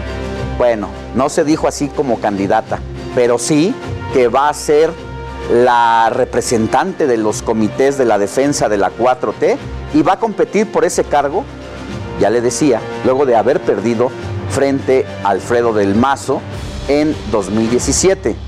Su trayectoria política no está libre de polémica, ¿eh? La más grave se dio durante su gestión como alcaldesa de Texcoco entre 2013 y 2015, donde nada más y nada menos cobró un diezmo a los trabajadores para financiar su campaña rumbo a la Diputación Federal. Algo así como una mochada, como un derecho de piso. Y eso no lo digo yo ni lo dice la oposición, lo dice el INE que investigó. En tanto, el PRI en el Estado de México descalificó el método de selección usado por Morena para elegir a sus coordinadores de comités de defensa en el que salió ganadora Delfina Gómez. Escuchemos. Aquí, que se oiga bien claro, no hacemos encuestitas para escoger una dirigencia u ocultar una oscura campaña. Con nuestra propia agenda política, en su tiempo y en su momento, tendremos al mejor abanderado del tricolor. Bueno, en medio de todo esto, parece que la alianza por México está en duda en esta elección, donde el Partido Acción Nacional no se quedó con los brazos cruzados y anunció que Enrique Vargas del Villar, diputado local allá en el Estado de México, será su gallo durante el proceso electoral de 2022, perdón, de 2023. Sería a través de las redes sociales de Marco Cortés, donde se destaparía el empresario y diputado local como la carta fuerte de Acción Nacional. Ayer, incluso en República H, mi compañera Sofía García cuestionó a Enrique Vargas sobre si cada partido de la alianza irá con su propio candidato a esta elección. Y esto es lo que contestó Enrique Vargas. ¿Qué va a pasar entonces con la alianza? ¿Se va a romper? Eh, ¿Va a ser usted el candidato de la alianza? Porque por un lado el PRI eh, eh, tiene ahí algunas mujeres aspirantes y por el lado del PAN. ¿Es aquí donde finalmente cada partido va a ir con sus candidatos? No, a ver, no, no hay un rompimiento de la alianza, hay que, hay que dejarlo muy en claro. va a haber semanas, días de trabajo la alianza, pero Acción Nacional está listo, estamos listos para poder entrar a una mesa de acuerdos, pero si no también estamos listos, como lo dijo Marco, para ir solos. Ah, que la coalición así se maneja, o sea, por un lado no estamos rotos, pero por el otro hago mi lucha y me vendo al mejor postor. Así, así se manejan en la oposición, al menos en el Estado de México y al igual que su actual competidora, Enrique Vargas, también ha sido involucrado en algunos escándalos ¿eh? en su carrera política. Por ejemplo, en 2021 fue señalado por corrupción, desvío de recursos y evasión fiscal, luego de que medios de comunicación revelaron que en sus declaraciones patrimoniales omitió declarar los ingresos que obtuvo a través de dos empresas de la que es accionista. Mientras está en el aire la continuación de Va por México en el Estado de México, por lo que ya le digo. El PRI y el PRD cuentan con sus propias cartas, donde en el revolucionario institucional suena como favorita, además de que ya se sabe prácticamente, ya era un secreto a voces, que la candidatura en el Estado de México iba a ser para una mujer, pues el PRI tiene a su favorita, que es Alejandra del Moral. Ella es secretaria de Desarrollo Social en el gobierno de Alfredo del Mazo. Y en el PRD, ayer empezó a sonar como posible candidato Omar Ortega, quien es coordinador del Sol Azteca en el Congreso local. Por lo que tendremos que esperar para conocer qué sucederá con esta alianza, si es que se da, de cara a las elecciones, al igual que Delfina Gómez, quien buscaría una revancha por la gubernatura, sería el ahora senador, su rival, Juan Cepeda, quien en 2017 había sido candidato por el PRD, no sé si se acuerda de él, se dio a conocer porque era un joven venido de la lucha del esfuerzo que cantaba en un grupo de rock and roll allá en esa y que luego se fue de mojado a los Estados Unidos, regresó a México, estudió maestría, doctorado y luego abanderado por el PRD, entró en esta competencia y ahora lo apoya Dante Delgado por Movimiento Ciudadano para que compita por la candidatura al gobierno del Estado de México, pero ahora por Movimiento Ciudadano.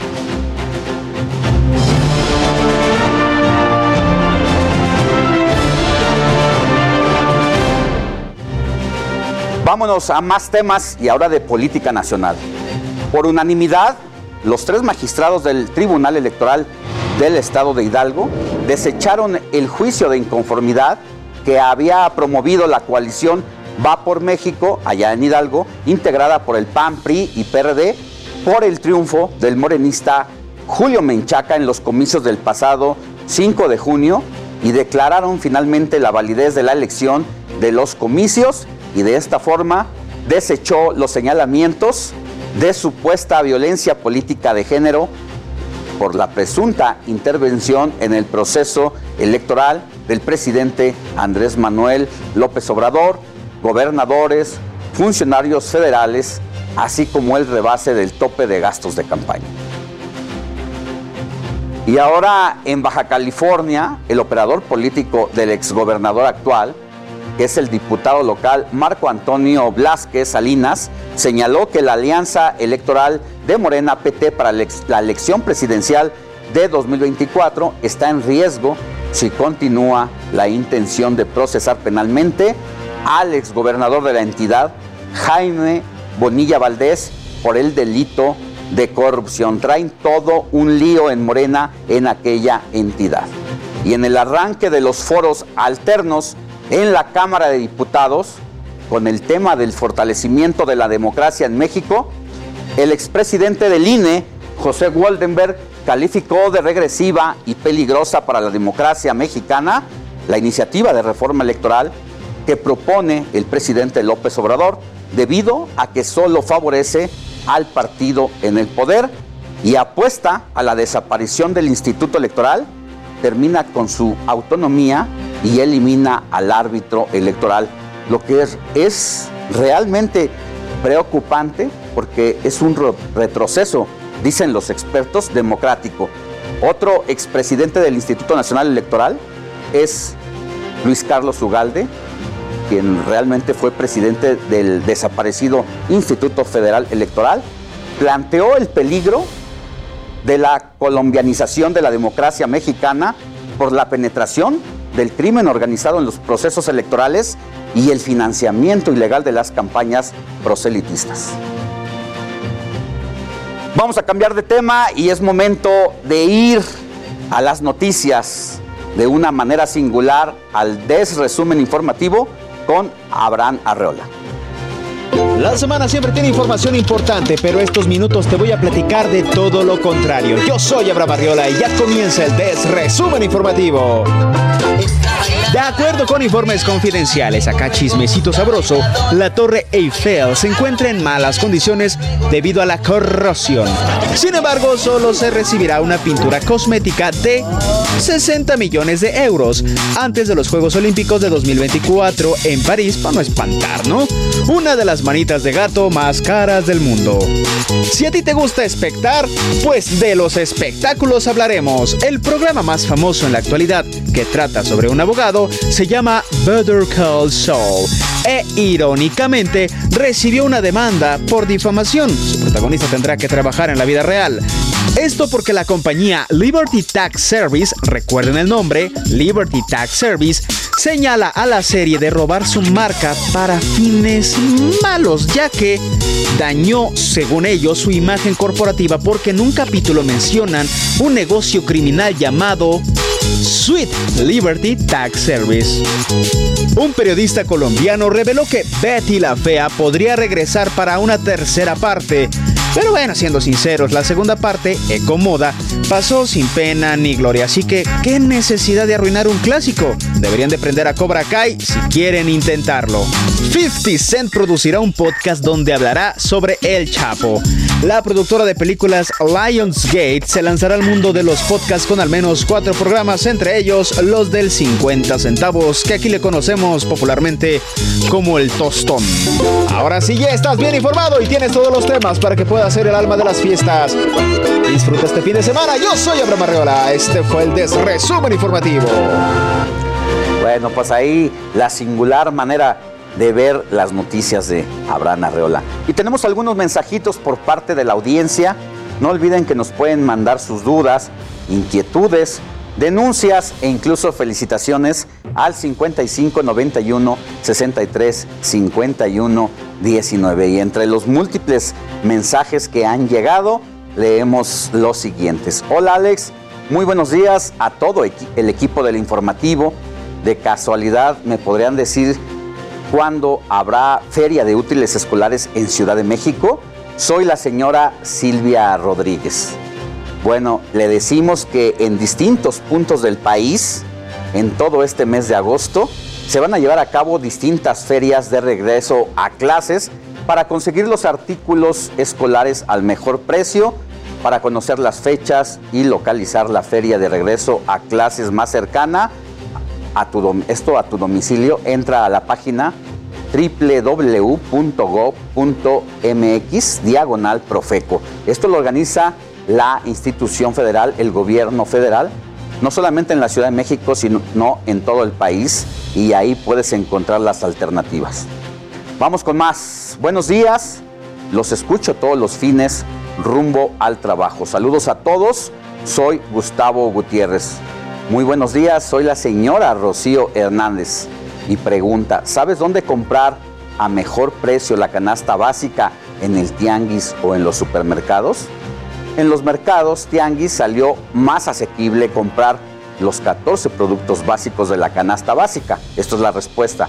En donde la cuenta total fue de 593 pesos mexicanos, mientras que en las tiendas de autoservicio la cantidad total se elevó hasta los 857 pesos mexicanos. Es decir, conviene más ir al tianguis de la colonia del barrio que al supermercado. Un gran porcentaje en la diferencia, ¿eh? Al menos en un súper de un día con algo básico son 200 pesos. Y esto está checado con información oficial. Hasta aquí los mensajes, seguimos recibiendo más. Por lo pronto, vámonos con Adrián Caloca, quien tiene información importante del mundo del deporte. Adelante, Adrián.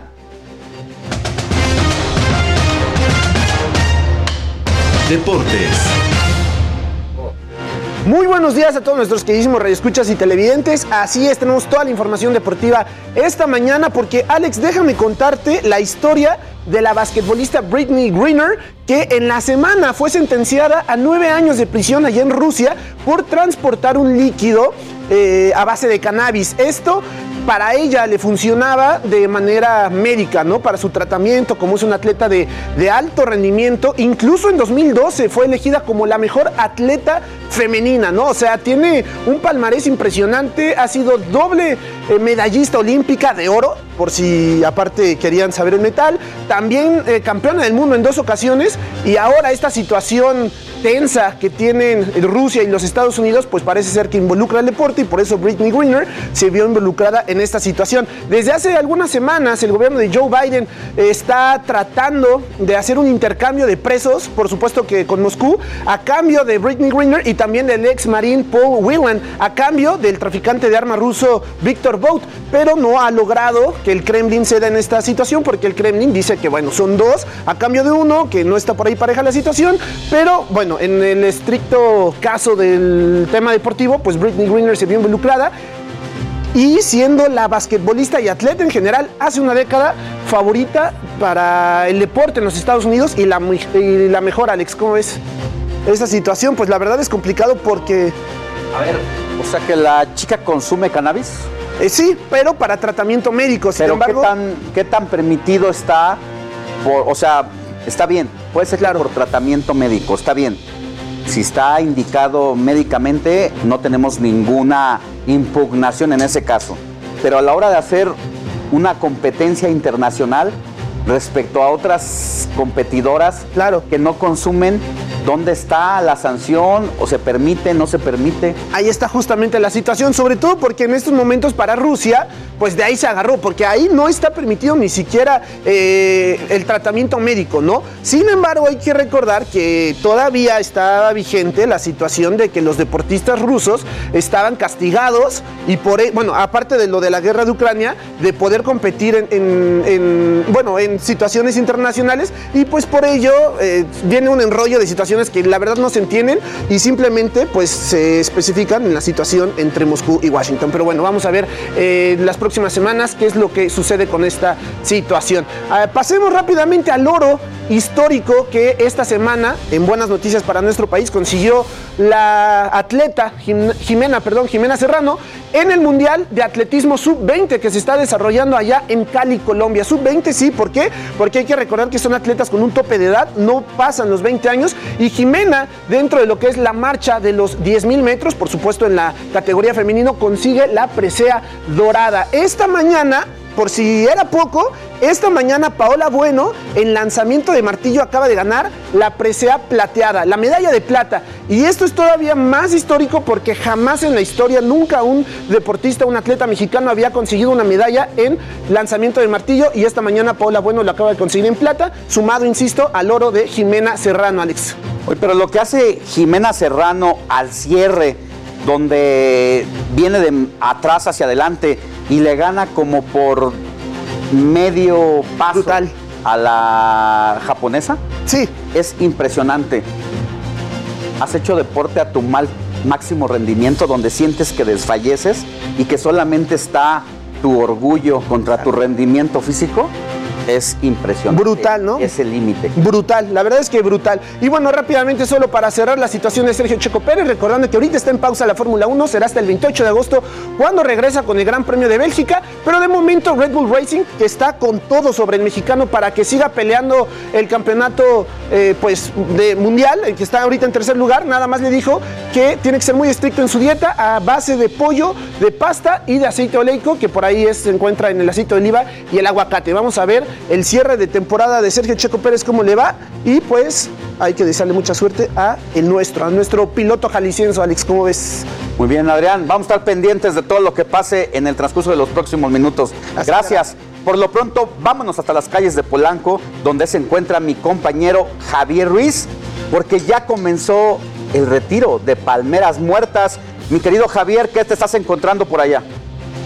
Hola Alex, ¿qué tal? Excelente mañana, te saludo con gusto. Pues efectivamente, Alex, ya comienza el retiro de estas eh, palmeras que desafortunadamente pues ya fallecieron porque pues se infectaron en de plaga. Nos encontramos exactamente en la calle de Molière, entre Horacio y Homero, y pues en este punto ya ha llegado personal de integral de palmeras y control de muérdago en la Ciudad de, de México, y pues como podemos observar, y bueno, Alex, pues ya están retirando pues las palmeras que quedaron muertas aquí sobre la avenida Molière. Hay varias cuadrillas de trabajadores quienes, como podemos observar, pues primero que nada sujetan pues esta palmera con pues lazos y también eh, con algunas cintas especiales. Posteriormente las amarran y las colocan justamente en esta grúa las irán seccionando parte por parte para que pues eh, las vayan eh, colocando posteriormente en esta plataforma, en este tráiler que se encuentra justamente a un costado. No lo tiran de, completo para evitar algún accidente y pues prácticamente ya quedan estas palmeras pues de este tamaño.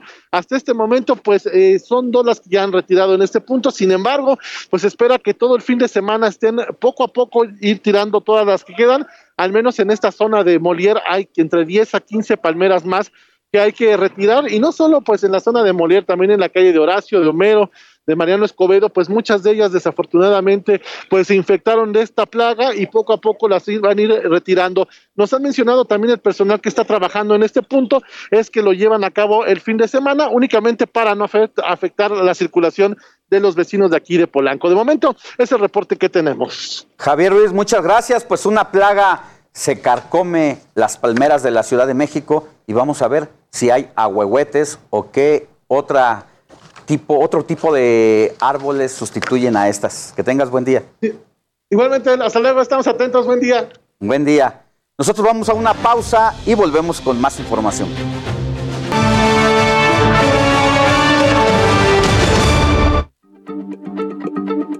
Heraldo Radio, la H se lee, se comparte, se ve y ahora también se escucha.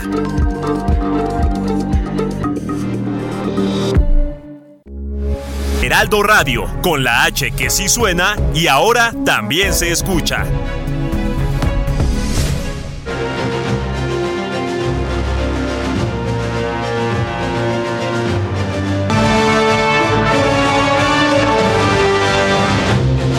Ya estamos de regreso en el informativo de fin de semana y es momento de ir al tema de bienes y raíces porque hay mucha información con Luis Ramírez, nuestro referente en estos temas, que nos dice sobre el asunto de los asesores en estas, en estas temáticas. Mi querido Luis. Querido Alex, me da gusto saludarte. Muy buenos días a ti, a la audiencia. Y bueno, pues evidentemente el tema de tener un asesor inmobiliario se vuelve trascendente cuando alguien va a llevar a cabo la compra-venta de una propiedad. Y de ahí que resulta importante también que algunos eh, algunas nuevas leyes como esta eh, famosa ya norma 247 entre en vigor próximamente y también de ahí la importancia eh, de que esta misma norma hable acerca de la capacitación. Pero ¿cuánto cuesta la capacitación? ¿Cuánto cuesta no capacitarnos? Un agente inmobiliario puede no invertir absolutamente nada en su capacitación y le puede salir muy caro porque puede eh, incluso hacer que una persona pierda su propiedad, pierda su patrimonio. Una operación de compraventa es muy importante, por eso creo que la capacitación no tiene precio, pero a veces no invierten quienes se dedican a esto, quienes son agentes inmobiliarios, a veces no invierten ni siquiera tiempo porque hay muchas formas de capacitarse, algunas totalmente sin costo como las que ofrecemos en Legal Global Consulting en nuestros rallies de capacitación, Alex, y es que como sabes, este próximo martes, martes 9 de agosto, estamos ya tres días, muy, muy emocionado porque tendremos el magno evento inmobiliario. Y hablando de capacitación, es un evento en el que se van a poder capacitar. Estará, por ejemplo, la subprocuradora la Profeco hablándonos de esta nueva norma 247. Tendremos conferencias de ventas motivacionales, eh, organizacionales, acerca de la imagen, acerca de cómo firmar firmas electrónicas, todos estos temas que están alrededor de una eh, pues desde luego de una operación inmobiliaria,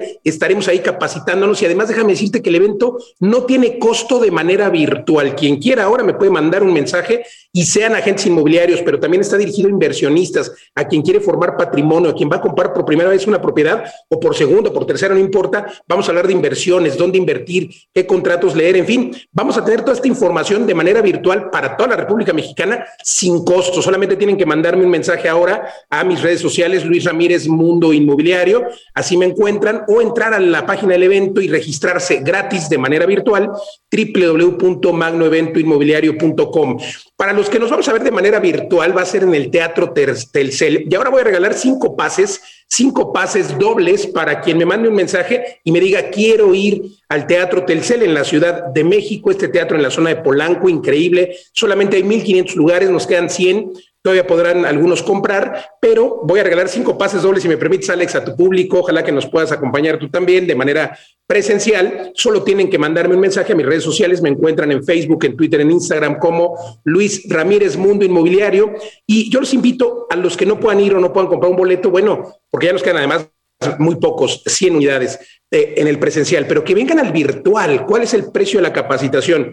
Y quiero concluir eh, platicando la referencia de este gran maestro Robert Kiyosaki, el autor de Padre Rico, Padre Pobre. Uno de sus últimos libros se llama Fake Coaches, porque precisamente hay un montón de cursos online, un montón de capacitación que promete ser muy buena. Sin embargo, eh, pues este tipo de capacitaciones podrían no ser tan buenas ya que eh, pues no hay las certificaciones pertinentes. Entonces, fíjate quién te va a certificar. Nosotros llevamos ocho años organizando este magno evento inmobiliario y en Legal Global Consulting, en nuestra escuela de capacitación y en la Academia de Vida de las Rentes también llevamos más de diez años siempre capacitando a los profesionales inmobiliarios, pero insisto, no solamente es para los que ya están dentro del mundo inmobiliario, para los que quieren formar patrimonio, para los que quieren comprar una casa, en fin, vénganse al Magno Evento Inmobiliario sin costo de manera virtual www.magnoeventoinmobiliario.com. Nos vemos este martes 9 de agosto en el Teatro Telcel, querido Alex, emocionado porque ya tenemos más de 10 mil personas registradas, ¿cómo ves? Muy bien, Luis Ramírez, ahí estaremos, el hombre que más sabe de los bienes raíces, CEO de Vive de las Rentas. Ahí estaremos contigo,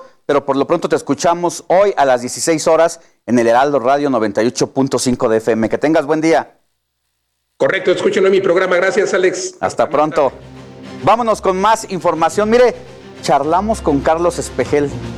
Es el actor y comediante más conocido en los últimos años y nos dio la clave para seguir vigente. También nos reveló el secreto para quedarse con el personaje de Chiqui Drácula. Además, nos relató cómo afectó el cáncer su carrera por algún momento y por qué dejó de ir incluso de irle, por ejemplo, a la América. Aquí la charla con él.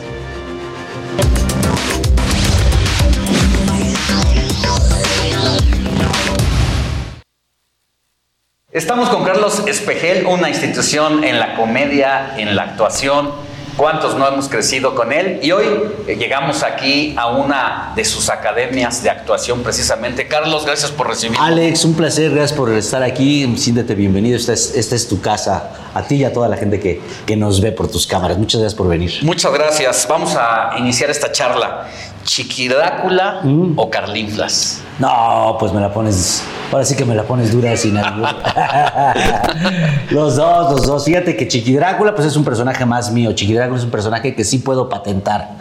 Carlinflas es un personaje que no puedo patentar porque es la imitación de Cantinflas y así lo veo, pero los dos me trajeron cosas distintas. Cantinflas, Carlinflas, pues el poder conocer a Cantinflas, ¿no? El poder estar con él, eh, el que me haya apadrinado en un programa de televisión como era el de 24 horas. Y Chiqui Drácula, pues ya me dio como más mi personalidad, la creación de mi propio personaje, mis, mi, mi voz, mis gags, ¿no? Que iba metiendo de voz, sintieron medio. Entonces, creo que fueron son cosas distintas y los, y los quiero y los, y los tengo en lugares diferentes. ¿Cómo nace Chiqui Drácula? Chiqui Drácula nace porque mi mamá era muy chistosa y le gustaba disfrazarnos cuando éramos niños. Yo creo que no tuvo ni muñecas, entonces a mi hermano y a mí nos disfrazaba. Esas fotos nos disfrazaba porque se le daba la gana y porque le parecía gracioso y porque se divertía. Y a mí me disfrazó para Navidad de Chiqui Drácula, me puso un bigotito, ya tenía tres años. Un bigotito y un piquito acá y, y me disfrazaba de Chiqui Drácula, unos colmillitos. Y esas fotos se las enseñó al pollo, que era el director de Chiquilladas, cuando empezaron los personajes. Y el pollo dijo, ah, buena idea, tráigame el, vestuario. Y me metí un programa que se llamaba Sábados Efectivos con Chóforo, que tenía un personaje que se llamaba El Vampiro Despistado, y me metió de hijo del vampiro despistado. Pasó el tiempo, yo hice varios programas antes de Chiquilladas, Alegrías de Mediodía, Sábados Efectivos, Alegrías de Medio Ranchero. Pasó el tiempo y se hizo Chiquilladas y ahí el pollo, como que el director, César González, retomó el personaje, pero ya le puso el nombre de Chiqui Drácula y los Gipmis y todo lo demás. Vino pues, un momento estelar en la comedia, ha venido la actuación, el doblaje. ¿Con cuál te quedas también? Del doblaje, uy, del doblaje pues con, con Sid, porque primeramente porque fue un personaje que fui a lucharlo, fui, hice un casting y, y pues me quedé. Y resulta que era una película, la era de Hielo 1, era una película que estaba fuera ya de, de, Fox. Ya no estaba Fox haciendo los dibujos animados, sino se lo pedía a una empresa externa porque no le estaba yendo tan bien. Y con esta, ¡pum!, les fue muy bien. Y entonces regresaron otra vez los, los eh, la compañía de dibujos animados para Fox, dentro de Fox. y, e hicimos la 2 y la 3 y la 4, la 5, la 6, o sea, entonces ha sido muy bueno. Y sí, pues es un personaje que, que francamente es muy divertido, es, el, pastelito, ¿no? es la cereza del pastel. Este, y a mí me dio la oportunidad de hacer algo que nunca había hecho, que era doblaje, y, y además con mucho éxito, ¿no? que pues no siempre pasa. ¿no? Entonces, luego hice Pues, Huevos Cartoon, que es una franquicia de cine mexicana, quizá la más exitosa, lleva también, llevamos cinco, y también me hablamos de, oye, ¿te gustaría hacer a Willy, el huevo vigía? Y pues imagínate, hicimos una con muy poquito presupuesto no se había hecho desde Katy la oruga una película mexicana en dibujos animados, lo cual tenían pues ay, miedo a ver qué pasaba y ¡pum! les fue muy bien con los huevos cartoon y otra vez dos, tres, cuatro y también ya vamos por la quinta. Ahora, ha sido muy complicado, fácil, regular, sobrevivir en la comedia, en la actuación, en el medio del espectáculo después de chiquilladas. Fíjate que nunca lo he visto como sobrevivir, ¿no? Me parece que, que eso es lo que habría que, lo que, lo que no, nunca quise hacer. Siempre fue como tener cambios y tener cambios, pues sí, es complicado, ¿no? Ser un niño eh, famoso en México y en América Latina, ¿no? Nosotros éramos unos niños que, pues por la situación del país y porque Televisa exportaba este producto para toda América Latina, pues sin duda éramos los niños probablemente más famosos de América Latina por ahí, ¿no? Junto con Parchís, ¿no? Este, y, y luego de ahí poder saltar a ser un adolescente y ver qué cosas iba a hacer y luego poder saltar a ver si dejaba mis personajes o me quedaba con ellos y luego poder entender si me quedaba con el mercado con el que me había visto crecer y crecía con ellos o saltaba y me quedaba con un mercado infantil. Fue un momento complicado, esa parte de fue un momento en el cual siempre el público eh, tiene como un top on the mind, es decir, lo primero que te, le viene a la mente es Chiquirácula, Chiquirácula, Chiquirácula, y como que ya no da mucho espacio a más cosas, y uno es el que tiene que decir, bueno, yo no solo quiero ser Chiquirácula, o por ahí me habían dicho el doble de Cantinflas. No, tampoco, ¿no? O sea, no, yo, yo respeto, admiro eh, a Cantinflas, pero no me considero el doble de Cantinflas, ¿no? Es una imitación, un homenaje, pero quiero hacer otros personajes, y así fue como pude saltar al teatro que el teatro fue lo que me empezó a dar como una capacidad pues más actoral, entender ya las tablas, la disciplina teatral y empecé a hacer teatro a muy buen nivel junto con Ortiz de Pinedo, que fue pues digamos mi mentor en ese sentido y empecé a hacer teatro en el Teatro Insurgentes, en el Teatro Silvia Pinal, en el Poliforum con Marga López, con Claudio Brook, empecé a hacer muy buen teatro, eh, teatro infantil también Insurgentes con Oliver Twist, varias cosas que hice, entonces ya me pasó del mundo de la televisión, luego del mundo de los conciertos, que hacíamos con chiquilladas o teatros de pueblo, por decirlo de alguna manera, shows, al mundo del teatro, que es otra cosa. Y ahí me quedé un rato hasta que otra vez regresé a la televisión con Ortiz de Pinedo, con eh, los comediantes y Chinchín el que no se ría, la escuelita y otra vez un regresar a la televisión. ¿Crees que a veces el público sea injusto? Pues sí, la vida es injusta, ¿no? Pero pues de eso se trata, ¿no? Esos son los, los, eh, los, retos, ¿no? Quizá a veces haces cosas que, proyectos padrísimos o que les echas muchas ganas. Yo hice un proyecto que se llamaba Nahual, un proyecto que me invertí mucho dinero y era una parodia y había hecho un estudio de mercado de más de 3 mil personas en donde enfocaba por qué, me decía por qué mi público había crecido y dónde estaba. Un proyecto bien bonito, con mucho dinero, con mucha inversión, con mucha energía y me fue bien re mal. y luego hice un espectáculo para teatros de pueblo, que era una cosa, un show mucho más cortito, dos personas, personajes. Sin estudio de mercado. Sin estudio de mercado. Y pum, nos invitaban a todos los este, teatros de pueblo y ya sabes, a andar de gira, nos fue muy bien. Entonces, en eso es injusto, pero creo que es parte de la vida. La vida es injusta y nadie, ¿quién te dijo, como dice Fito Páez, ¿no? ¿Quién, quién te, te dijo que te iba a dar un jardín de flores, ¿no? De eso se trata y de eso se trata. Y entonces hay cosas que de repente dices, eso va a funcionar porque está muy bien hecho y no pasa nada. Y hay cosas que... que menos esperas. Oye, ¿y cómo han cambiado los escenarios de la comedia en los últimos años, no? De los estandoperos, sí. una nueva manera de contar a veces sus propias historias, sus propias tragedias, sí. con humor sí. para ser del gusto del público. ¿Cómo, cómo ves ese escenario? Bien, me parece que, que, que, tuvo como su personalidad, ¿no? El, el género del stand-up. Me parece que ya se hacía antes, pero ahora como mucho más agringado, ¿no? O sea, como mucho más sajón, con la técnica más sajona, como mucho más establecido el stand-up, ¿no? Creo que hemos tenido stand-uperos desde hace mucho tiempo, pero no con el concepto de stand-up. Y me parece que el público también desligó un poquito a la vieja guardia, a los eh, Ortiz de Pinedo, a los Jorge Falcón, Teo González, y se identificó con la nueva guardia, ¿no? Con Franco Escamilla, con Alex, con Mau Nieto, como que les dio una cuestión de identidad el stand-up, ¿no? Entonces, me parece muy bien, creo que, creo que es un género, un, un, lugar donde, un subgénero en el cual pues se puede sacar muy bien lo que es, y es un buen principio para hacer comedia, ¿no? ¿Cuál crees que sea el peor error que ha cometido Carlos Pejel en su trayectoria, en su carrera?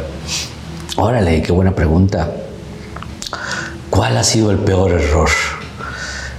Cuando estaba yo en mi mejor momento, hacía muchos shows y el show, el show nocturno, el show de cabaret o para teatro de pueblo, que te invitan y te contratan como, como cualquier cómico, ¿no? Eh, creo que en el mejor momento dije, ya no quiero hacer shows, ¿no? Ya no quiero viajar, es, es muy estresante el tema de que tienes un show aquí, te tomas un avión, llegas allá y entonces eh, el sonido no está, hay poca gente, no tienes una luz, chin, ya te, se te olvidó el vestuario, te detuvieron el vestuario en un lugar, es bien, es, es un bien estresante, ¿no? Para el cómico. Y si yo en algún momento dije, prefiero hacer un poquito de más teatro o de hacer un poquito de más televisión a seguir con este, con este ritmo, ¿no? ¿Ya perdonaste a Radamés de Jesús, quien aseguró que no padeciste cáncer? Sí, sí, y hemos hablado de- de- del tema y para mí está, pues para mí está perdonado, ¿no? Creo que, creo que no hay, no tengo ningún feedback con eso. Esas declaraciones te afectaron, te vetaron de Televisa, te cerraron algunos. Pero no por eso, no por eso. No, yo acabando eso empecé a hacer Big Brother. Eh, una, vez que, una vez que pasé el padecimiento y a mí me interesaba mucho ser, yo iba a hacer un Big Brother anterior al que hice y el doctor no me dejó. Dijo, y porque yo digo, "Oye, me interesa mucho estar en el Big Brother, es una, es una buena ventana, ¿no? es una buena plataforma. Y no me dejó, me dijo, tienes que acabarte el tratamiento, cabrón. No, no me dejó. Me dieron chance al, penúltimo Big Brother y, nada, yo lo quería, yo quería hacerlo pues porque quería un poco cambiar esta imagen como de, como de enfermedad o como de víctimas, ¿no? Como, no, no, yo eso es lo que, eso es lo que menos quiero. ¿Qué le falta hacer en la vida a Carlos Espejel? Morirme. me falta morirme, pero todavía no. Este, ¿Qué me falta hacer? Muchas cosas. Hay cosas que me gustaría hacer. Me gustaría dirigir cine, por ejemplo, ¿no? Eh, en comedia. Es algo que me gustaría hacer, no más que, como te digo, el entorno no me parece que esté en su mejor momento, ¿no? Sin fideicomisos ahora para, para nadie, ¿no? No tenemos fideicomisos para nada. Se, se habló mucho de que había mucha corrupción.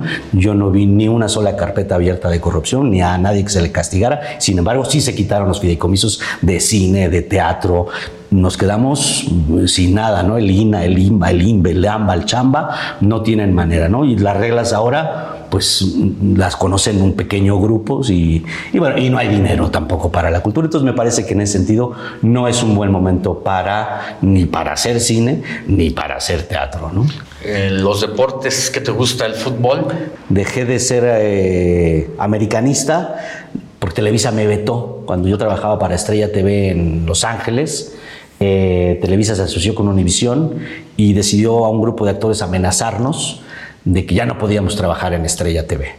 Y yo a mí me pareció una enorme injusticia, porque yo oye, como en muchos años se normalizó, porque se normalizó que si trabajabas en Azteca no podías trabajar en Televisa, y estaba normalizado como que está bien, ah, trabajas en Azteca, ah, entonces no puedes trabajar en, como que yo siempre dije, ¿por qué, ¿por qué está bien si yo veo que en otros países trabajas en un programa y luego se van a otro y acaban una temporada acá y se la venden al canal de al lado? O sea, ¿por qué está? Pero era como normalizado.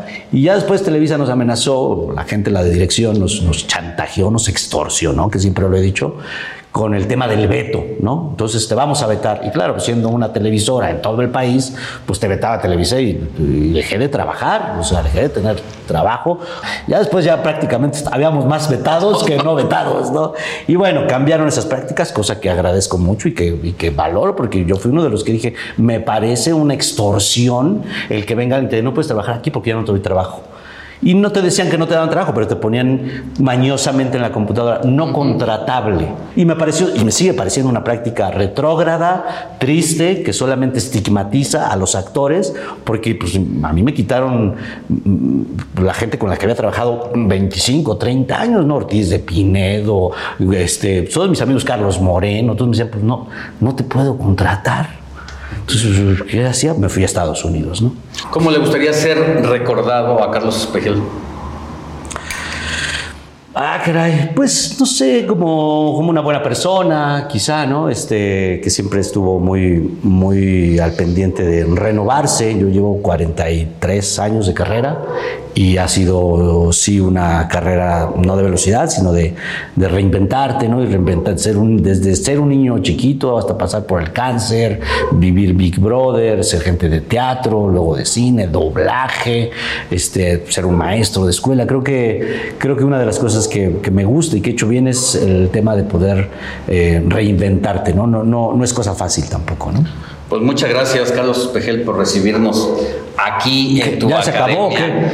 Ya se acabó, nos echamos 20, Estamos 20, empezando. 20 tantos minutos. Está empezando apenas bien la entrevista. No, te Algo más, mucho. algo más que quieras decir. Agradecerte, agradecerte que hayas venido hasta acá y que, y que estés interesado en, en lo que he hecho. La verdad es que yo creo que lo que he hecho lo he hecho con mucho cariño y lo he hecho, pues, eh, primero para divertirme a mí y creo que ha divertido a algunas otras generaciones. Entonces lo hago con, con todo mi amor, esperando que a la gente siempre le gusten los, los proyectos que haces, en lo que te vas levantando. Que vean, ahora estoy en un proyecto muy padre que se llama Se Rentan Cuartos, un proyecto para Paramount, este, que está muy divertido. Hago un personaje que se llama El Chico Pasote y, este, y es un proyecto muy bonito. Y bueno, pues haciendo castings para, para otras plataformas, ahora que la democratización ha llegado a los medios y la digitalización, pues tenemos mucho más competidores que nos ofrecen trabajo eh, y eso está muy bueno. Ahora, a través del casting, vas buscando hacer mm, tu chamba, vas buscando, ¿no? A pesar de que seas Carlos Espejel o quien seas, haces tu casting, peleas por trabajo y eso me parece que es parte de la democratización de los medios y que estoy muy contento de entrar en esa, en esa nueva era, ¿no? Muchas gracias. Alex, muchas gracias a ti, gracias por, por Buen tu tiempo. día.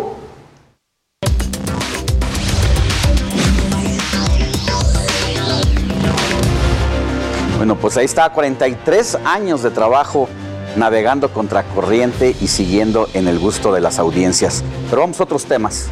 Después de una serie de actividades en Tlaxcala, este sábado el presidente Andrés Manuel López Obrador va a realizar una gira de trabajo en Colima. Y le tengo información de último momento. El Papa Francisco acaba de decir que va a visitar Kiev antes del próximo 13 de septiembre con el objetivo de pedir el fin de la guerra rusa en Ucrania, la cual lleva 164 días. Esto lo confirmó Andriy Yuras, embajador ucraniano ante la Santa Sede. Esta sería la primera vez donde el máximo jerarca visite esta zona de conflicto que ha dejado miles de muertos y que hace conexión con lo que le decíamos aquí al arranque del informativo, al ofrecerle un panorama internacional de la crisis que vive el mundo, no solamente en Ucrania, en Israel, Palestina, Taiwán, China, Estados Unidos, y el Papa parece haber tomado una decisión trascendental. Vámonos con lo mejor de los espectáculos con Gonzalo Lira. Hola, ¿qué tal? Muy buenos días, Alex. Saludos a ti y a toda la gente que nos ve aquí en las noticias de fin de semana. Yo soy Gonzalo Lira. Miren nada más, ya es sábado, está soleadito, hay un montón de cosas por hacer. Momomón, ¿me dejas trabajar, por favor? Así que vámonos con nuestras tres recomendaciones en dos minutos. y medio. Dos minutos.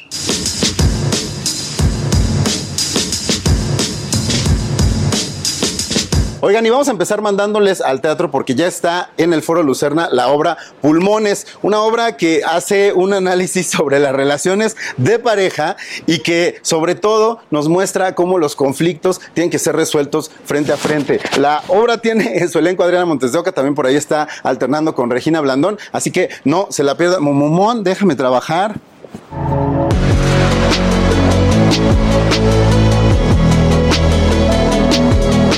Y también si se quieren lanzar a actividades académicas, películas, conversatorios, ya empezó la muestra internacional de cine con perspectiva de género, su decimoprimera edición se está llevando a cabo desde ya. Así que busquen su cartelera, busquen sus actividades en micgénero.com porque no se van a arrepentir. Y ya, si lo que quieren es no perderse la película de la que todo el mundo va a estar hablando, Momomón, deben de ir a ver Bullet Train, Tren Bala, sí o no.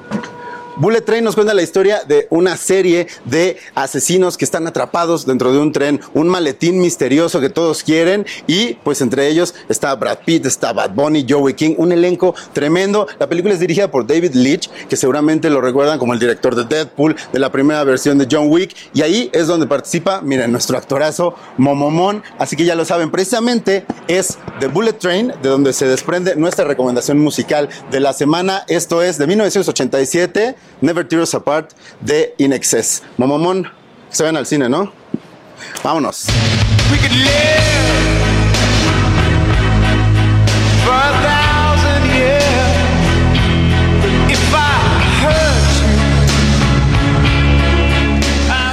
Muchas gracias por habernos acompañado. Hasta aquí la información de fin de semana. Recuerde que la noticia no descansa. Yo le espero mañana en punto de las 7 de la mañana por el Heraldo Radio 98.5 de FM y frecuencias hermanas a lo largo y ancho del país. También en los Estados Unidos va a haber mucha información. Vamos a dar el seguimiento porque los mineros atrapados en Coahuila están viviendo horas cruciales de eso y mucho más el día de mañana. Hasta la próxima, éxito.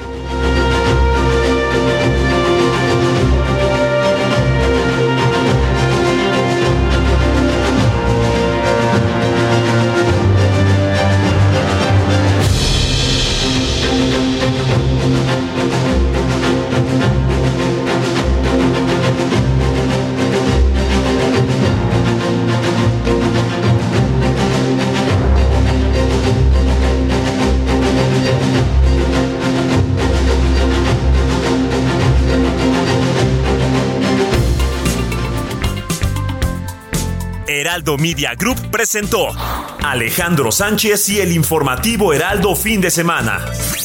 La información y el entretenimiento que usted necesita para estar enterado también en su descanso. Por el Heraldo Radio, con la H que sí suena y ahora también se escucha.